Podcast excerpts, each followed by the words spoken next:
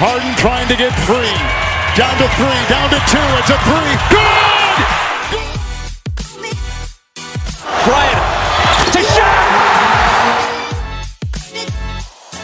And that'll do it. It's over. The Golden State Warriors return to a familiar place. They're on top of the NBA world. Muy buenas a todos y bienvenidos a un nuevo episodio semanal de Hackashack, un episodio especial porque son las 16 y 16. Empezamos a esta hora en honor a Pau Gasol, al que le han retirado la camiseta Los Ángeles Lakers, ya está al lado de la de Kobe, en lo alto del Staples Center o crypto.com, como queráis llamarle. Eh, para mí siempre será el, el Staples. Y estoy por aquí para comentar esto y muchísimo más, porque esta semana nos ha dado también otras cositas, con Daniel Cortiñas por un lado y por el otro Pablo Díaz. ¿Qué tal estáis? Muy bien, muy bien. Hoy estamos haciendo un episodio de estos comercial total, ¿eh? Tenemos en el Sí. nombre del título un poco lo que ha pasado, nada más empezar el podcast lo comentamos, hacemos honor con la hora. Bueno, esto es un espectáculo, ¿eh? Esto ya es un podcast muy bien publicitado, desde luego. Y nada, lo de la hora es un poco coña en realidad, llevamos con ello desde ayer, eh, pero eh, ah, pues ha cuadrado perfecto. A la hora es de la siesta. un, un directo de tele. Es que lo, Sí, lo sí. más destacable yo creo que es que estamos en directo después de la hora de comer, que es como la primera vez Sí, desde que hace, desde hace año y medio, es la primera vez que estamos aquí a la hora de la siesta. Bueno, los que se quejan del horario de mañana, espera, supongo que estarán aquí hoy, ¿no? Puntuales. vale. Vale. A ver, a ver quién se pasa por aquí por el directo hoy. Bueno, ¿qué? Mm, antes de meternos, ¿cómo habéis visto la noche de Pau? Así un poco líneas generales para comentar ya en este inicio. Pero no, no vamos a hablar de eso ahora. Bueno, pero mm, resumírmela en una, en una frase o una palabra. Titular, un Lo titular. que, claro, un titular. Un titular, Dani, un titular. Un titular, joder, esto así bajo presión. em, un oro amargo, podríamos decir. ¿Qué os parece? Bonito, ¿eh? Joder, pero amargo, porque, bueno, es que no Es Bueno, amargo, es amargo. nos vamos a meter en, en- Yo no sé qué decirte, la verdad. ¿eh? Eh, no sé, me cuesta, me cuesta. A mí es que si me lo dices así de sopetón... ay, Venga, ahora hay que, hay que soltarlo. hay que ya, soltarlo. ya, pero no es que no se me ocurre. o define a Mm, Pau ¿qué como que lo pidió Define a Pau. Estos días. lo digo. ¿Qué? Diego, Diego también, ¿no? Diego, Diego, ¿tú tienes algo? Yo mm, creo que voy a decir ceremonia sencilla para un tío sencillo. Bien, bien, Oh. Diego. Bien, Diego, ¿eh? Joder, es como se nota que vosotros sois los que ponéis los títulos normalmente. Mm, Todo lo contrario. A Yo ver, no ya, uno, pero creo. me tomo mi tiempo, me tomo mi tiempo. Eh, es que no sé, no se me ocurre nada. Si no, vete Si pensando. se me ocurre, sí, si se me ocurre, Tú lo lo SEO. Lo Le prometo. cuelgan la camiseta a Pau. Te lo resuelvo, te lo resuelvo. Camiseta de Pau colgada en Staples. Porque además va a ser el primer tema del que hablamos, así que vamos directamente ya, sin más dilación, con nuestro Bajo el Foco de hoy.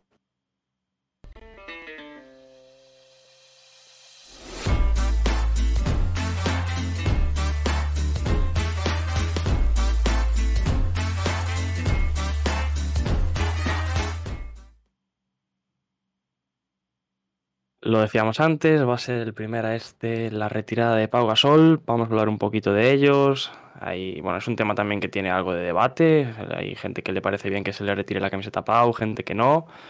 Pero bueno, la noticia es esa. Esta madrugada los Lakers en su partido contra los Memphis Grizzlies en el descanso le retiraron el número 16 a Pau Gasol, que ya está en lo alto del pabellón. ¿Qué, qué os parece? ¿Cómo os ha parecido la ceremonia? A Pau Gasol que se le ha visto bastante emocionado, un discurso en el que ha agradecido a muchísimas personas. Yo creo que no le quedó a nadie por agradecer, poco más si agradece al acomodador del, del pabellón. Pero, pero bueno, muy bonita. A mí, ya lo dije antes en el titular, me pareció sencilla, muy acorde con su estilo. A mí, en general, me gustó. Mm. Sí, a mí también. O sea, yo decía lo de amarga porque obviamente pues está marcada ya no por, por lo que es para los Lakers pues el, el tema duro, sino para Pau, ¿no? Que lo, lo dice siempre, que bueno, su éxito ha dependido de Kobe y que, que es una pena que no lo haya podido vivir con él, que es su amigo. Em, Pero bueno, yo, claro, aquí ya el tema de si es justa o no, eso ya es cuestión de cada uno, de los que se han quejado, de los que lo han defendido, pero yo creo que, que bueno, que es todo un honor por lo menos que Pau la tenga. A mí me, me parece muy, muy acertado el, el comentario de Diego de que le faltó por agradecer hasta el apuntador, porque al final yo creo que define un poco también el tipo de persona que es Pau Gasol, ¿no? O sea, es una, una persona yo creo que muy terrenal siempre para ser la estrella y para ser el- la magnitud de deportista que ha sido a nivel de, a nivel español y a nivel internacional. O sea, es uno de los, de los europeos más importantes de la historia de la mejor liga del mundo. Eh, es un jugador que ha sido totalmente clave en la, en la búsqueda de, de un par de anillos. Y, y bueno, yo creo que fue una, eso, fue un, un homenaje sencillo, eh, en eso estoy de acuerdo, para una persona pues, que, que siempre ha sido muy agradecida, que siempre ha sido muy humilde y que sobre todo pues dejó grandísimos momentos en, en Los Ángeles y, y en los que sobre todo se nota que, que el- yo creo que el componente, ya, bueno, ahondaré un poco más después cuando debatamos, pero el componente más importante a la hora de que se haya retirado esta camiseta es el componente emocional, en todas las variantes que este puede tener, yo creo. Y una ceremonia en la que, bueno, hubo muchos mensajes en, en general de diversos jugadores, un mensaje incluso de Kobe, cuando le preguntaban si la camiseta de Pau tenía que estar eh, retirada, que de hecho lo introduce su mujer, Vanessa. Eh, no, yo en general eh, bastante contento como fue la, la ceremonia y también muy interesante todas las personalidades que, que se acercaron para, para este evento, ¿no? Eh, personas desde España, ex compañeros de Pau Gasol de la selección como Navarro, como Calderón, Raúl López estaba por allí, sí. estaba también Juancho. Juancho. que tiene un momento hablando, incluso no sé si visteis el vídeo con Jenny Bass, sí. pidiéndole igual ya está un la sitio en gente los ahí Lakers. volviéndose loca. Bueno, mucha gente, Derek Fisher, que, que es compañero suyo, suyos, eh, Sasha Vujacic también, bueno. Estaba Phil. Jackson, Magic también se- tiene Meta, Meta estaba él, también. también. Menos una persona, LeBron James. Sí, y Andrew Bynum tam- faltaba también. Eh, no sé si alguien sabe si Andrew Bynum sigue vivo, pero bueno, ayer era una oportunidad para comprobarlo y me da que lo dejaremos para otro día. No, pero curioso lo de LeBron que no se ha Sí. perdido un partido de temporada de los Lakers y justo esta vez pues no, no aparece. Las, las malas Curioso lenguas, las malas lenguas dicen que, le- que es, que es el ego, ¿no? Que no le permite estar cuando el, el foco de atención está en otro. Eh, la, la versión oficial es que tenía una cita médica o un, bueno, algo, un compromiso médico relacionado con su lesión. La cita no oficial, la cita no oficial es que ayer era el último partido de Bronny James en el instituto y, y fue para allí, supuestamente. Esto es todo una suposición, pero bueno, creo que son dos cosas que encajan bastante y aunque todavía no haya habido imágenes, pues, pues Habrá. Si es que pasó, habrá, habrá. seguro, seguro que habrá. Interesante, no sabía yo eso. ¿Qué más comentar de, de esta noche Está feo No esto, sé eh. O sea, no os penséis que yo voy a, a Sí, sí, dejarlo sí, sí. pasar, eh. Me parece bastante lamentable. Sobre todo cuando estamos hablando de, bueno, de la figura, yo creo, más pública o más responsable de la imagen pública de los Lakers eh, actualmente, que es LeBron James, que es, eh, bueno, una persona que, que tiene que ser representante en todos los ámbitos posibles, aunque lógicamente, bueno, él, él mismo también se ha trasladado a otras áreas para ser responsable también, así que a la hora de ser co- corporativo y de mostrar su imagen para la causa, yo creo que también tendría que haber estado, pero, pero bueno, el, el homenaje fue para quien tenía que ser, que yo creo que es lo importante, y más allá de, de la actitud de LeBron o no, que ya lo conocemos, pues yo creo que fue una noche muy bonita. Porque se ganó también, porque se ganó. Pero eso fue al final, en el descanso. Bueno, noche perfecta. Memphis, ¿no? Esto- es- igualado el partido. Esto es una coña, bastante coña, porque desde la despedida de Kobe, en, en todas las noches con acontecimiento eh, importante, homenaje importante, en todas o casi todas se había perdido. Eh, así que se- está bien, está bien romper la racha un poco. Eso habla de un cambio de tendencia en Los Ángeles. No lo creo, pero bueno, es una, Bueno, bueno, es una bueno. alegría. No nos podemos Os voy, a, os voy a trasladar una sensación mía. Muchos asientos vacíos en el Staples, ¿eh? Sí, Es verdad. No sé Sobre si es todo al cosa principio, mía, ¿eh? si, sí, al principio del partido vi Sobre muchos, es verdad que luego se fue llenando algo más, pero habían puesto camisetas con el 16 en todos los asientos y se veían muchas libres. Sí. A Pero mí, bueno, a mí me sorprendió, me sorprendió bastante. al final se llenó más, yo creo. Al final no, no estuvo tan mal. Y bueno, la gente, como a todo, ¿no? Tarda en llegar. Sí, pero también estaría más caro. Entiendo que sería algo relevante a la hora de las, de las localidades, ¿no? Eh, pero bueno, te, regalaban una, te regalaban una señora camiseta de Pau Gasol, ¿eh? Oficial, que bien. parece que no, pero eso allí en la tienda del, del- del Staples debe valer dos, de 200 dólares para arriba, yo creo. Carayo, se gastaron el dinero, ¿eh? Eh, ¿Queréis entrar en el debate entonces?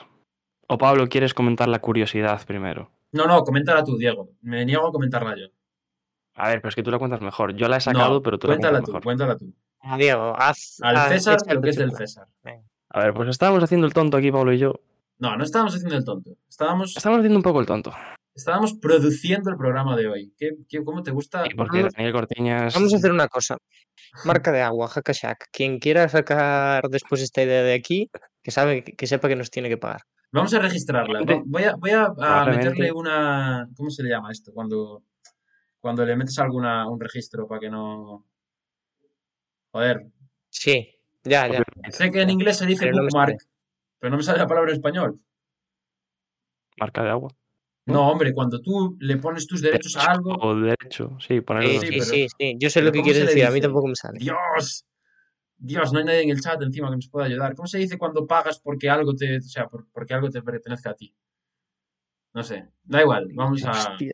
Vamos a No, seguir. sí, sí. Diego, por favor, continúa. Esto, bueno, esto probablemente alguien ya haya hablado de ello. No, no lo hemos inventado nosotros. Copyright, Sí, pues sí, sí, sí. copyright, copyright maker, pero, pero no sé cómo. lo- lo que pasa es que lo hemos dicho y nos ha explotado la A cabeza porque no vamos a nos habíamos esta marca. No, vamos a ver, registrarlo.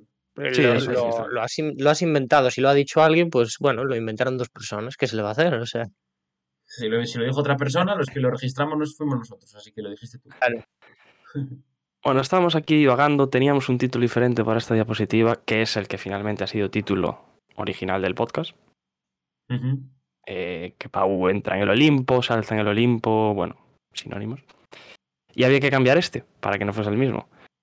Y bueno, de, un- de aquí para allá se me vino a la cabeza 24 menos 16 igual a 8. Le sacamos eh, mucha amiga lo del 24 menos 16 igual a 8. El 24 de Kobe sin el 16 de Pau, eh, pues prácticamente no son nada porque con él gana esos dos anillos en, en 2009-2010. Y sin él nos queda el 8. Nos quedan los anillos de, de Kobe con el 8. También, bueno, haciendo un, pues, comparando un poco también los, los dos números, también la, la simbología y todo lo que ha significado el 16. En este caso, Pau Gasol también para Kobe Bryant. Amigos íntimos, casi como, como hermanos desde esa etapa en Lakers. Y bueno, esa es la curiosidad que, que nos hemos sacado de encima. qué bonito. Está muy chula, ¿eh? Yo me he quedado un poco loco cuando lo ha dicho Diego. Porque claro, eh, tú te Diego, volviste loco, literalmente. Sí, sí, sí, sí. Diego dijo 24 menos 16 igual a 8. Y yo dije yo, ¿qué? Pero yo lo dije muy tranquilo, además. Lo explicó y la verdad es que está muy guapa la metáfora. Así que nada, eh, a partir de ahora eso, como pone la gente por el chat, le meteremos una, bueno, registraremos la marca, eh, le meteremos copyright y a partir de ahora todo el mundo que use el 24 menos 16 igual a 8, eh, derechos de autor, exacto, nos, nos deberá Clink, clink, clink. nos deberá pastita, nos deberá pastita. ¿Cómo nos gusta el dinero, eh? Qué ratillas somos. Yes. Oye, y el 16 que va a ir al lado del 24. Ujú. Mm. Sí, sí, sí, sí. Queda Hombre, bonito. Como no ser, ¿te imaginas que ponen la camiseta de Pau al lado de la de, no sé, está la de Shaq del otro lado, creo. ¿Te imaginas que, que la ponen al otro lado de Shaq y dejan, bueno, hombre, hubiera estado feo, la verdad. Yo pensé, a mí me entró en la cabeza que podían meterla en el medio, ¿eh? Entre el 8 y Entre el las dos de 24. Kobe. Ya, pero bueno, Pero yo creo que queda más bonito que queden las dos juntas Sí, de Kobe, ¿no? sí, las Es dos de mucho más importante para la historia de los Lakers, etc. Exacto, exacto. Y, y eso, un poquito más, ¿no? Mm, Para vosotros, ¿merecida la retirada de camiseta de Pau Gasol? ¿Hay otros nombres por delante? ¿Una franquicia como los Lakers se puede permitir, entre comillas, retirarle el número a Pau? Sí, hombre, tienen reglas los Lakers, ¿no, Pablo? Sí, Para esto. yo leí eso también. Que tienes que ser Hall of Fame, que tienes que ganar dos anillos, ¿son? O, o solo No, con un anillo te llega. solo, ¿eh? Ah, bueno, no sé. Lo del anillo no lo sé, la verdad. Sé que, sé que el único que rompió esa regla, bueno, rompieron dos, pero el, el que la rompió primero fue Shaq. Sí. Shaq después fue, pero me refiero, lo, eh, lo- la colgaron antes de que fuera Hall of Fame. Bueno, Ujú. Pau realmente también. Sí, es verdad, lo va a ser este, Oficialmente. este año. No, no, pero, pero es por eso también. Sí, es claro, porque claro. lo, han, lo van a inducir como Hall of Fame. Entonces yo creo que Pau no la rompe ya. Pues, pues sí. A ver, yo creo que el, el debate al final es eh, un poco el debate de siempre con las, con las camisetas. Eh, partimos de una base que es que cada franquicia tiene un, un rango diferente en cuanto a su historia. Lógicamente, los Lakers no van a retirar la camiseta eh, por lo mismo que la van a retirar el Minnesota Timberwolves, por ejemplo.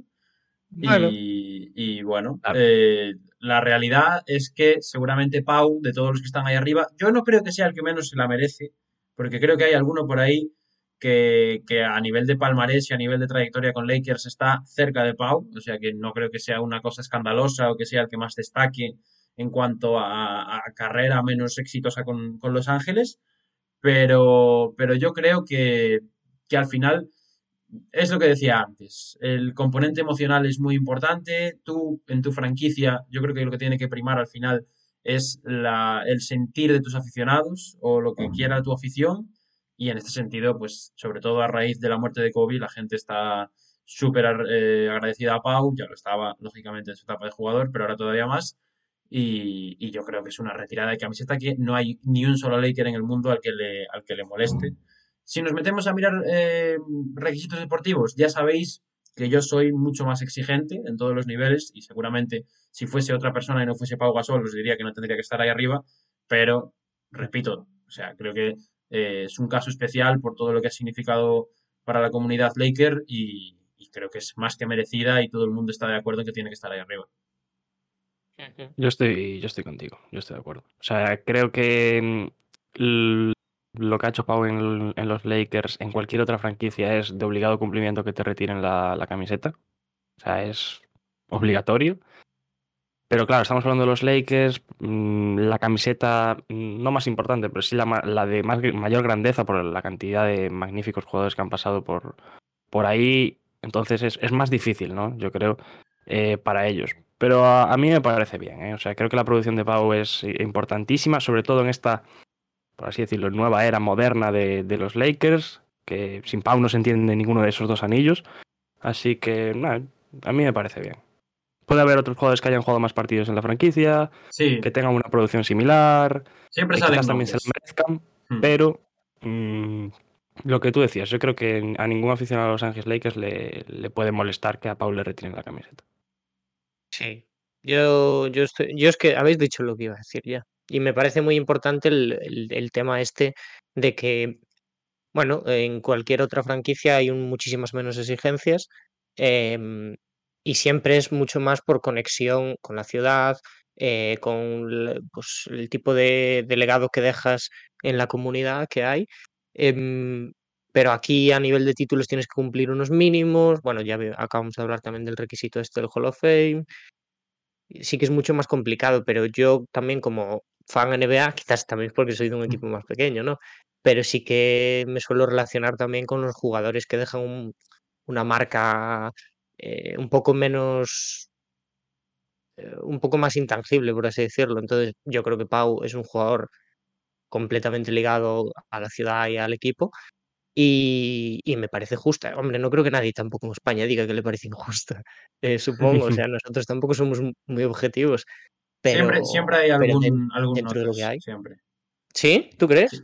Yo siempre, en todos los lados hay un notas que dice, no, no, pero este da igual, que sea español o que sea de, de Botswana. O sea, Oye, relacionado con lo que dice Dani, yo creo que el mejor ejemplo quizás es, es Mr. Thunder, ¿no? Nick Collison, que, que en Oklahoma tiene su camiseta retirada y deportivamente hablando tampoco ha sido gran cosa. ya. O sea que Mm. es un mito prácticamente de, de Oklahoma. Hay mucha más licencia en el resto de la liga para este tipo de cosas que en Boston y en Los Ángeles, sobre todo en Los Ángeles, ¿no? Lo que ha dicho. Diego y Pablo antes. Pero no sé, o sea, es que no, no sé hasta qué punto también te puede molestar que un jugador que, que haya dejado una marca tan importante en los Lakers, pues le cuelguen la camiseta al final. Sí, Oye, dentro yo, de poco se viene la siguiente, ¿no? la siguiente de Marc. quién, de Pau o de... De Mark, de los Lakers. Memphis. Sí.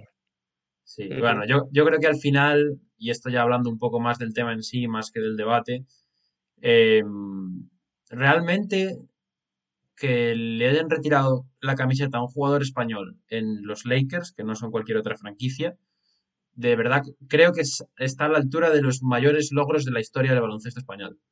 O sea, Sí. Sí, A la- perfectamente. es, es polémico, pero yo creo que está a la altura de europeos, a la altura de ganar un mundial, a la altura de una plata olímpica. Eh, creo que es uno de los mayores logros, sobre todo viendo las, las, las características de- del logro que se ha conseguido. O sea, que un jugador español vaya a Estados Unidos, una liga que cuando él llegó tenía muchísimos prejuicios de cara a los jugadores europeos, y que haya dejado este legado en no cualquier franquicia, porque es una de las dos franquicias más laureadas de toda la historia, eh, de verdad lo digo y habrá gente a la que le cueste más, sobre todo la gente que siga menos la NBA y vea más la selección, habrá gente a la que le cueste. A mí me parece uno de los logros más importantes de la historia del baloncesto español, sin duda.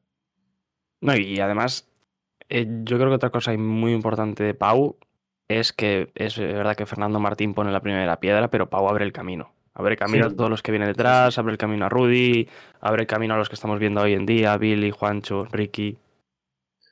Dama. Mm, Es el jugador que, que da a conocer la, el producto español, por así decirlo, en Estados Unidos. Sí, no, ya no es el que lo da a conocer, que también, pero si no es alguien que, que es- se codea con los grandes de allí. O sea, que Claro, ha estado no solo compitiendo con ellos a altísimo nivel, sino que ha estado por encima de ellos muchas veces. Bueno, ahora, ahora en Memphis, eh, retirada doble, imagino. 16 y 33, No sé. ¿no? ¿Tú crees? Yo creo que sí. Yo también tengo mis dudas, ¿eh? Yo creo que sí. Yo Si creo no, que primero, primero se viene el 33. no, yo creo que lo tienen que hacer a la vez. Si no, no. A ver, si, lo ha- si, si van a hacer los dos, sí, que lo hagan a la vez. claro. Exacto, Eso exacto. sería precioso. Pero yo tengo mis dudas, ¿eh? Con el 16. Yo también tengo ¿Con el muchas dudas, sobre 16? todo porque Sí, con el de. Pau, sí. Con el, el de Mark está Claro, claro, con el porque se ha 33 hablado ya de eso. Sí. Pero el, el hecho de que no se haya hablado del de Pau ni se haya dado ninguna pista ni nada me hace pensar a mí que Memphis no se lo va a retirar. No, no tengo números delante, pero me atrevería a decir que Pau, en cuanto a temporadas jugadas y, y logros, o sea, logros a nivel de estadística, ¿no? Sí, Creo sí, que deben dar cerca. Completamente de acuerdo. Pero ¿eh? Si quieres. es, es, otra, es otra cosa, los intangibles. Ya, ya, sí, es otra cosa. Claro. Y lo- no son los mismos Grizzlies tampoco, ¿no? Son, bueno, un equipo mucho más reconocible y quizás la, mejor época de los Grizzlies, quizás, ¿no? Sí, sí. Los Grizzlies del Grit and Grind. eh, bueno, bueno, vamos a ver, vamos a ver qué pasa. Pero yo, yo creo que, yo creo que puede, puede ser, ¿eh? Una doble retirada de camiseta se puede venir. Juega 47 partidos más en Memphis que en Los Ángeles. No, no, no, no. Yo digo, Diego, la comparación de la etapa de Mark y la etapa de Pau en Memphis, ambos. Ah, Claro. a ver. Eh, no sé, ¿eh? no sé, no sé. Yo creo, no sé por qué me quiere sonar que Pau llegó a estar más tiempo que, que Mark en tiempo total. Pero 11, 11 temporadas Marque. sí, ¿y Pau cuántas? Y 7 Pau. Ya.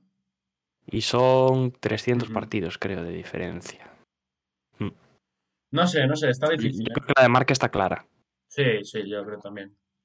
Pero lo que hablabas tú antes, ¿no? Lo del componente emocional también puede llevar a que los Memphis le retiren junto a Mark la- el 16 a Pau. Mm. Estaría bien, estaría bien. Yo creo, yo creo que ahí ya sí que nos vamos a meter más en, en el barro. Habrá más gente que se tira al barro. Que dirá, no, Mm. pero no. Seguro. Seguro, seguro. Eh, pues no sé si tenéis algo más que decir sobre la retirada del 16 de Pau Gasol. Poco más, poco más. Porque bueno, ya que mencionabas meterse en el barro, vamos a meternos en el barro ahora mismo. De cabeza, ¿eh? Pero nos tiramos de cabeza al barro. Con todo lo que ha salido en las últimas eh, fechas sobre Jamorant. Que, bueno, si queréis ponemos un poco todo esto en contexto para entenderlo El de título primero, fin. por favor. ¿Quieres que lea el título primero? Es que Diego, el título de esta diapositiva es Ya no entraba el Morant, se pega un tiro en el pie. Ese es el título. Eh, podría Ya. ser literal. Podría ser literal. ¿Quién pasar, sabía? Me-. Gilbert Arenas se había dado un tiro en el pie. Eh, hasta ahí no sé si llegó. Creo que sí. Pero Creo que sí. Lo voy a buscar. Sacarla sacó también. Sí, sí, vaya si la sacó. Bueno, el tema, tema Yamoran, que se ha intensificado mucho en las últimas fechas. Eh, sobre su personalidad se ha hablado también mucho. Pero todo esto sucede después de una derrota de los Memphis Grizzlies en, en Denver contra, contra los Nuggets. Derrota importante porque se podían acercar al primer puesto y además alejarse de los perseguidores que vienen fuerte por detrás. ¿Y qué hizo Yamoran después del partido? Pues algo que, por lo que hemos sabido también diversas fuentes, parece que es habitual en él y en, algún- en alguno que otro jugador de, de los Memphis Grizzlies, que es que se fue pues a pasarlo bien un poco después del partido. Se fue a, a un club nocturno donde hizo un directo de Instagram, y aquí viene lo importante. No cualquier club nocturno. No es un, un club nocturno como el que va cualquier chaval, esto hay que decirlo también. claro, se podría decir que lo pasó demasiado bien. Que igual tendría que haberse contenido un poco la alegría, ¿no? Claro, sí. Sobre todo la alegría de la derrota, ¿no? Se la podía contener un poco. Y estaba en posesión de un arma de fuego en ese directo de Instagram propio, que ya también tócate las narices, que hagas un directo de Instagram mm, de fiesta y después de un partido en el que pierdes y con un arma, que tiene cojones. Y bueno, aquí se intensificó muchísimo más la cosa, investigaciones por parte de la NBA, investigaciones también por parte de la policía de Colorado, cada una por sus motivos. La policía de Colorado investiga si ese arma mm, eh, la estaba, bueno, la tenía a la vez que, mm, que había consumido alcohol, lo cual está prohibido y es delito federal allí en el estado de Colorado, con lo cual, ojito con que puede tener problemas legales. Y la NBA investiga si ese arma eh, viajó desde eh, Memphis con, con él, eh, con, en, el, bueno, en el avión del equipo, porque está prohibido tener eh, pues armas tanto en eh, establecimientos, ¿cómo se dice? Bueno, pabellones y etcétera del propio equipo, como en los viajes. Como en los viajes. Entonces, bueno, pues un problema Y que. nada descabellado, como podemos ver. O sea, no es ninguna regla muy estricta. Los Memphis Grizzlies sancionan a Jamorant con dos partidos después de conocer esto. Dos partidos que dicen por lo menos dos, ya que van a intentar pues un proceso con de la mano del jugador que ya también ha pedido perdón, que ha dicho que está intentando pues subsanar un problema mm, de salud y también mental que, que tiene, con lo cual parece que esto es más grave de lo que puede parecer un simple vídeo eh, con un arma en la mano. También parece que es problema de, de alcohol y etcétera. Y ahora, por el tema que hablábamos de, de tener un arma y la NBA podría sancionarlo con 50 partidos. Así que vamos a ver también cómo, bueno, cómo evoluciona la situación, porque no es una información cualquiera, es una información que sale también eh, a los pocos días de conocerse que este pasado verano había amenazado a un chaval dándole varios golpes en la cabeza y con un arma también en la mano, que había tenido un altercado con un guardia de seguridad en, en un centro comercial y también después de conocer que eh, varios miembros de su familia, presuntamente, todo esto presuntamente, claro, apuntaron con un láser rojo, que puede ser de un arma, a eh, varios integrantes del staff de Indiana Pacers en uno de los partidos. Así que, bueno, complicaciones. Joder, vaya recital, eh. Sí, ahora le está saliendo toda la mierda ya a Morant. Se han visto vídeos también del avión, pues bebiendo y demás. pues hace la bola más grande. Ahora puf, se le viene encima una grande. Y sobre todo, que no tiene pinta que esto se vaya a solucionar eh, de aquí a dentro de poco. No. Aunque bueno, yo ya, ya os digo, yo últimamente de la NBA me espero cualquier cosa, porque Draymond Green dijo que se iba a tomar un tiempo después de casi partirle la cabeza a su compañero y volvió una semana después. O sea que vamos a ver cuánto tiempo es. Yo, bueno, lo que se dice por ahí es que va a ser un tiempo prolongado, o sea que no se Sí, va a resolver de hoy a mañana. Claro, igual es un mes, igual en un mes está en playoffs otra vez. Yo, si tuviera que apostar, diría que si no hay ningún tipo de esta sanción o ningún tipo de ley infringida ni delito, yo creo que el primer partido de los playoffs ya Morán no juega. Estoy No, yo creo que va a llegar antes ningún tipo de duda. una semanita antes para disimular un poco, semana y media. Claro. Así funciona Yo, A ver, la NBA, amigos. yo voy a decir una tema- cosa. Por lo menos este tema se está llevando relativamente bien.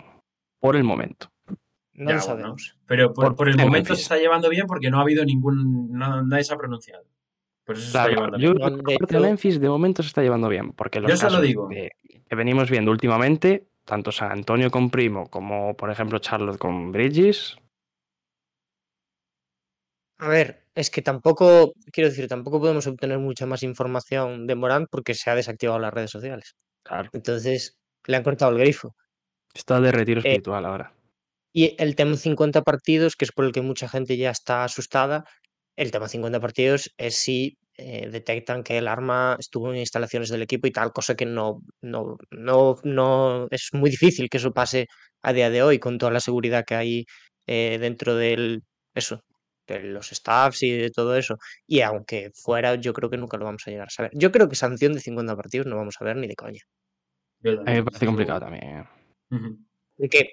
no, no creo que tampoco esté relacionada ¿eh? Eh, el, el- el arma con el viaje y demás, sino simplemente que Jamoran se mueve en los ambientes que se mueve. Se la encontró. eh, no, no, no, no, de- con los amigos, con la familia, con lo que tú quieras, yo no sé, pero se mueve en los ambientes que se mueve y sale del partido y va pues a fardar de arma, es así. Yo solo digo. da la sensación de que tiene una familia que no le, no le ayuda tampoco. ¿eh? Tiene mal ecosistema así montado. Peligroso. Decía Pablo. Yo no, yendo un poco más allá, creo que ahora lo que se nos plantea y creo que me parece interesante también es un, un buen marrón para Adam Silver. Que Adam Silver yo creo que es una persona que eh, en los últimos años el pobre, pues sí que, hay que hay que reconocer que no le ha tocado un buen, un buen ritmo de trabajo, porque vino la pandemia, tuvo que eh, resolver rápidamente, vino el tema del Black Lives Matter y también tuvo que, que meterse de por medio, eh, tema vacunas también ha sido un quebradero de cabeza, eh, luego ha tenido al amigo Kyrie Irving, que ha sido otro, otro difícil de lidiar, y ahora esto. Yo sobre todo con, con algún tema más pequeñito en concreto y con el tema también de Draymond Green, esperaba un poco más de dureza. Sí que es cierto que ahí yo he echado de menos un poco más el, el carácter o la actitud, la actitud que tenía David Stern, que era mucho más atrevido a la hora de, no, no, no, aquí tú ya puedes ser el, el, el más chulo del barrio, que, que yo te, te, meto un palo de 30 partidos y te los pasas en casa viéndolos. Eh, entonces, tengo ganas de ver cómo trata este, este, asunto Adam Silver. Si va a seguir siendo tan permisivo, si va a seguir dando siempre eh, la, bueno, la de arena en vez de la de cal. ¿Cuál es la buena, la cal o la arena? No, eso no lo sabe nadie. No lo sabe nadie, ¿verdad? Bueno, pues la zanahoria no, no, en vez verdad, del palo. Pues cuando dé la zanahoria si en vez sabe del que palo. no lo cuente, yo por lo menos. Creo que a la gente que conozco no, no suele tener una respuesta. Pues vamos a ver eso a ver si da la zanahoria en vez del palo o si se atreve a, a ponerse un poquito más, más, serio. Yo creo que si no hay ningún, ninguna imagen, nadie que salga a decir que, que el arma pues estuvo en algún, lugar perteneciente a los Grizzlies o viajó con Jamorante en el avión del equipo y no le caen esos 50 partidos por consiguiente, yo creo que Adam Silver no se va a meter en este tema, va a dejar que la franquicia lo resuelva pues a su manera, que de momento es con esa sanción de dos partidos y con Jamorant que parece que se va a tratar un problema que tiene y ya está. O sea, yo no lo veo metiéndose porque está siendo un poco el procedimiento que está llevando en las últimas en los últimos altercados. Sí, yo creo que hay una buena gestión por parte de los Grizzlies y creo que, bueno, todo lo que ha hecho Morán también viene por recomendación de ellos, es decir, la disculpa muy enfocada, me voy a me voy a intentar poner mejor para que esto no vuelva a pasar, temas redes y demás. Eh, y eso, O sea, yo creo que ahí sí que lo han gestionado bien para sus propios beneficios, me refiero. Em, sí es un tema difícil, porque, eh, bueno, Bueno, y esa cuestión mm, puede cambiar de un día para otro también, ¿eh? sí, sí, sí, sí, Mañana vuelve sí. ya Morant y nos llevamos todos la mano a la cabeza. Claro, ya Morant era un jugador que se estaba empezando a ganar una fama un poco fea dentro de la de la fanbase de NBA, pero no de este estilo, sino que, bueno, era un jugador que a la gente le empezaba a coger tirria y ahora, pues, se ha ganado por la que se ha ganado, con razón también, eh, porque además, quizás, que es algo que se ha hablado mucho en redes y con lo que estoy bastante de acuerdo, no tiene la excusa, por así decirlo, de, eh, un poco es decir, que el ambiente en el que se mueve también lo ha generado él, ¿no? Es decir, no viene de un de un lugar de pobreza marginal y demás, como sí que ha habido jugadores en la NBA. Yo creo que mm, en general es algo que se acrecienta un poco cuando saltas al estrellato, ¿no? Tienes dinero, te crees el rey del Sí. mundo, tienes también, yo creo, pues la gente que está a tu alrededor que también le gusta fardar, le gusta, bueno, mm, seguro que gastar mucho dinero, estar con armas y todo este tipo de cosas, y no le conviene. Mm, Se debería centrar a lo que se tiene que centrar, que es jugar al baloncesto. Y yo creo que últimamente se le veía también en pista incluso un poco no al nivel que, que estábamos habituados a verle.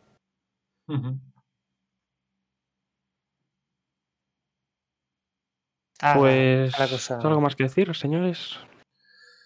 Nada más, yo creo, Yo ¿no? quiero decir una última cosa. Comenta, comenta. No es para defender a Yamorant, desde luego, pero he visto también a gente salir ahora un poco a rebufo de esto en defensa de Kyrie, cosa que yo no llego a entender mucho, la verdad. Es decir, creo que puedes criticar las dos cosas perfectamente. Eh, y he visto, pues eso, decir que, que a Kyrie que se le ha hecho la cancelación que se le ha hecho, yo también quiero ver la cancelación que se le ha hecho porque no he visto ninguna, eh, por compartir un link de una película. Una película cualquiera, El ¿no? link, claro, el link estaría bien saber de qué, de qué link estamos hablando, pero bueno. Por cierto, ¿habéis visto el vídeo de Kyrie? Eh, ¿Cuál vídeo? que se ha hecho viral estos días. Bueno, de Kyrie no, de no sé quién es la persona que está hablando en un podcast y habla sobre la vida de niño de, de, de Kyrie Irving y de su padre. No.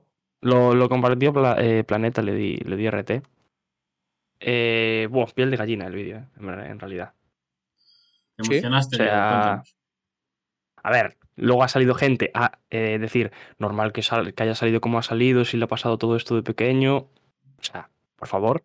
Pero nada, habla de- empieza hablando de que el padre estaba en el instituto, que se conocían, esta persona y, y el padre de Kyrie Irving, y etcétera, que había intentado ir al draft, que no había conseguido entrar en ningún equipo, que luego se lo encontró trabajando en, en un McDonald's o algo así parecido.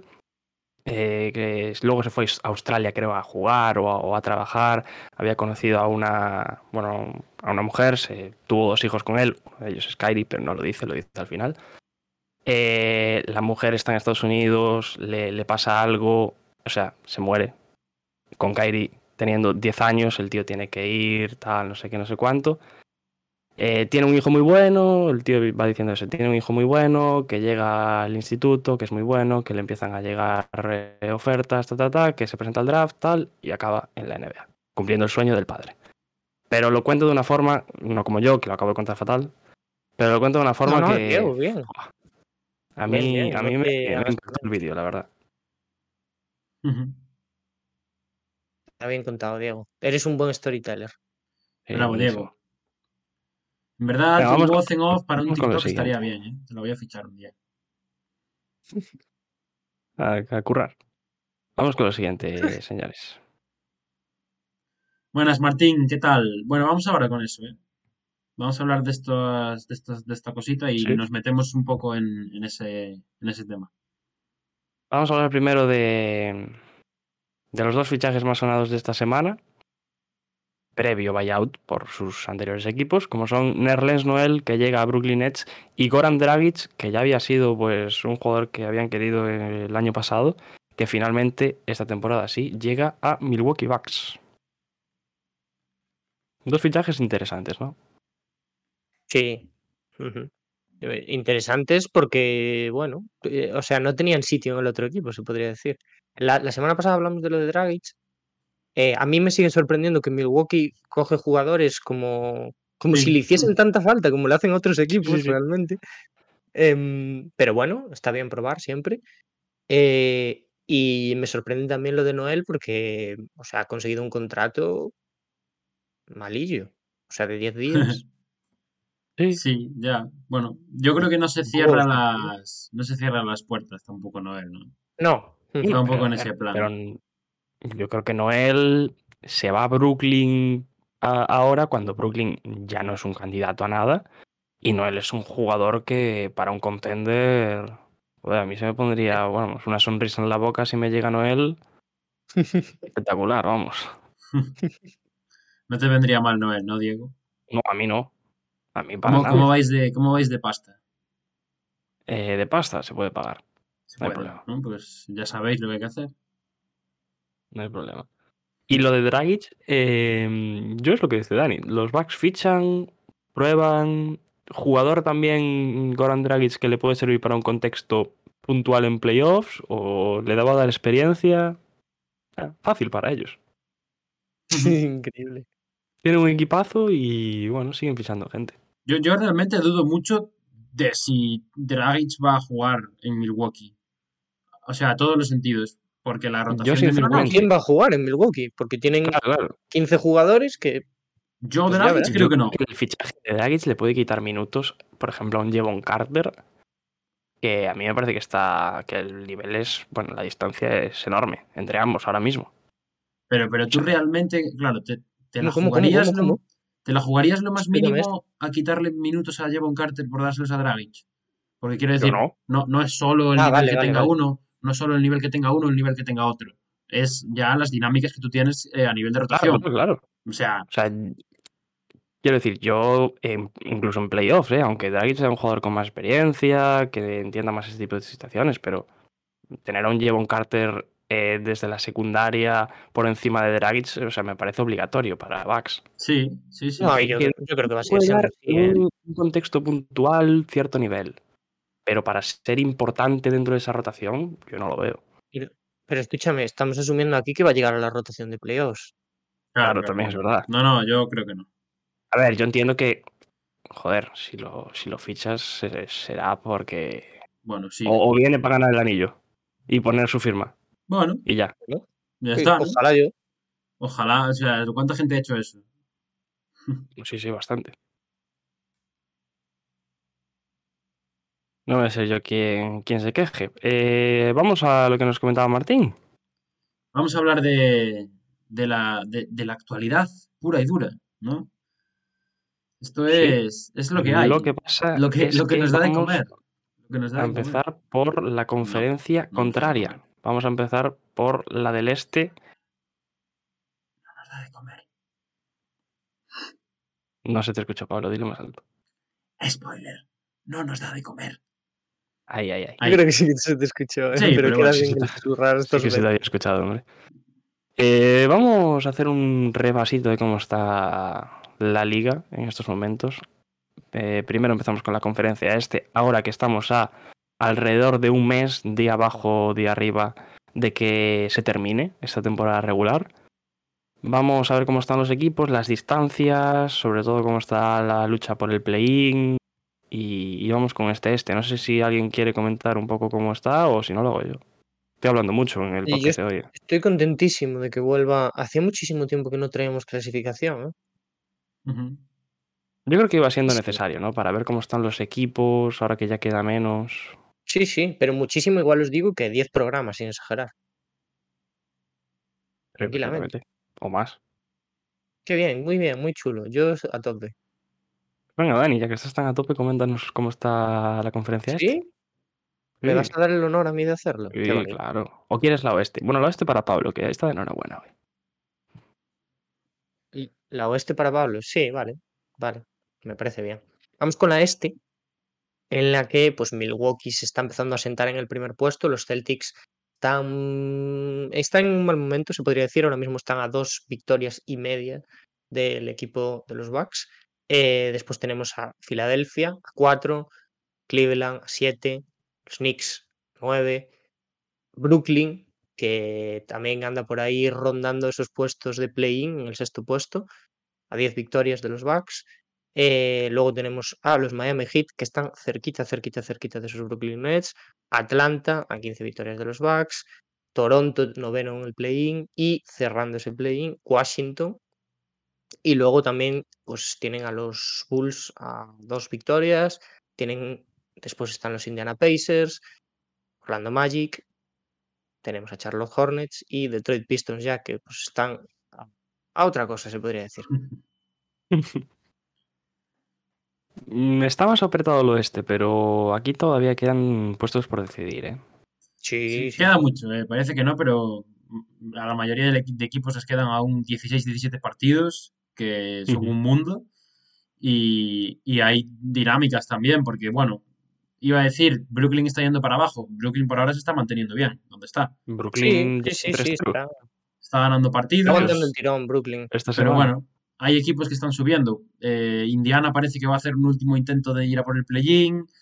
Toronto es uno de los equipos que yo creo más ha mejorado después del All-Star y que lo está demostrando.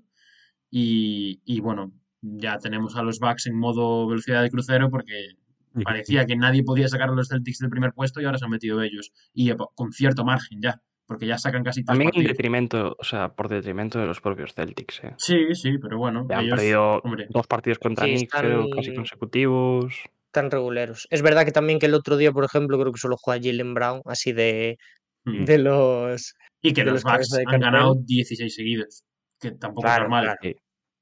Tampoco es habitual. Bueno, yo creo que hay que poner el foco también en mm, Brooklyn, dos partidos y medio de ventaja sobre Miami, 37-28 los Nets, 35-31 los Heat. Vamos a ver si son capaces de llegar mm, con los 15, 16 partidos que, que quedan, más o, más o menos. Y por abajo, ahora mismo Washington tiene una diferencia de 2 con Chicago, que está, lleva todo el año en la cuerda floja y no acaba de entrar. Y Bueno, y Washington, Indiana está a dos partidos y medio también por ahí al acecho. ya, Washington lo tiene muy difícil porque es que no, no es que solo tenga los Bulls, que igual si solo tuviera los Bulls nos relajaríamos y diríamos, bueno, si hacen las cosas medianamente bien, entran.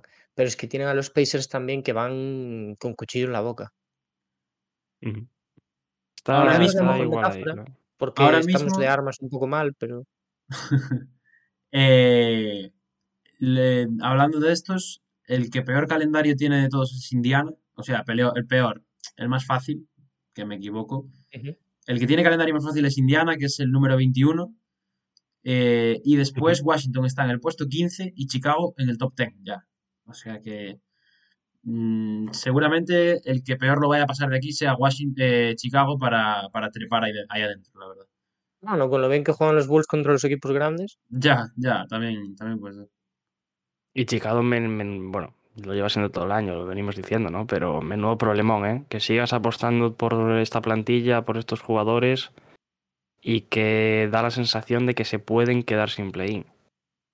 de hecho el otro día eh, perdieron contra rival directo, ¿no? Contra Indiana.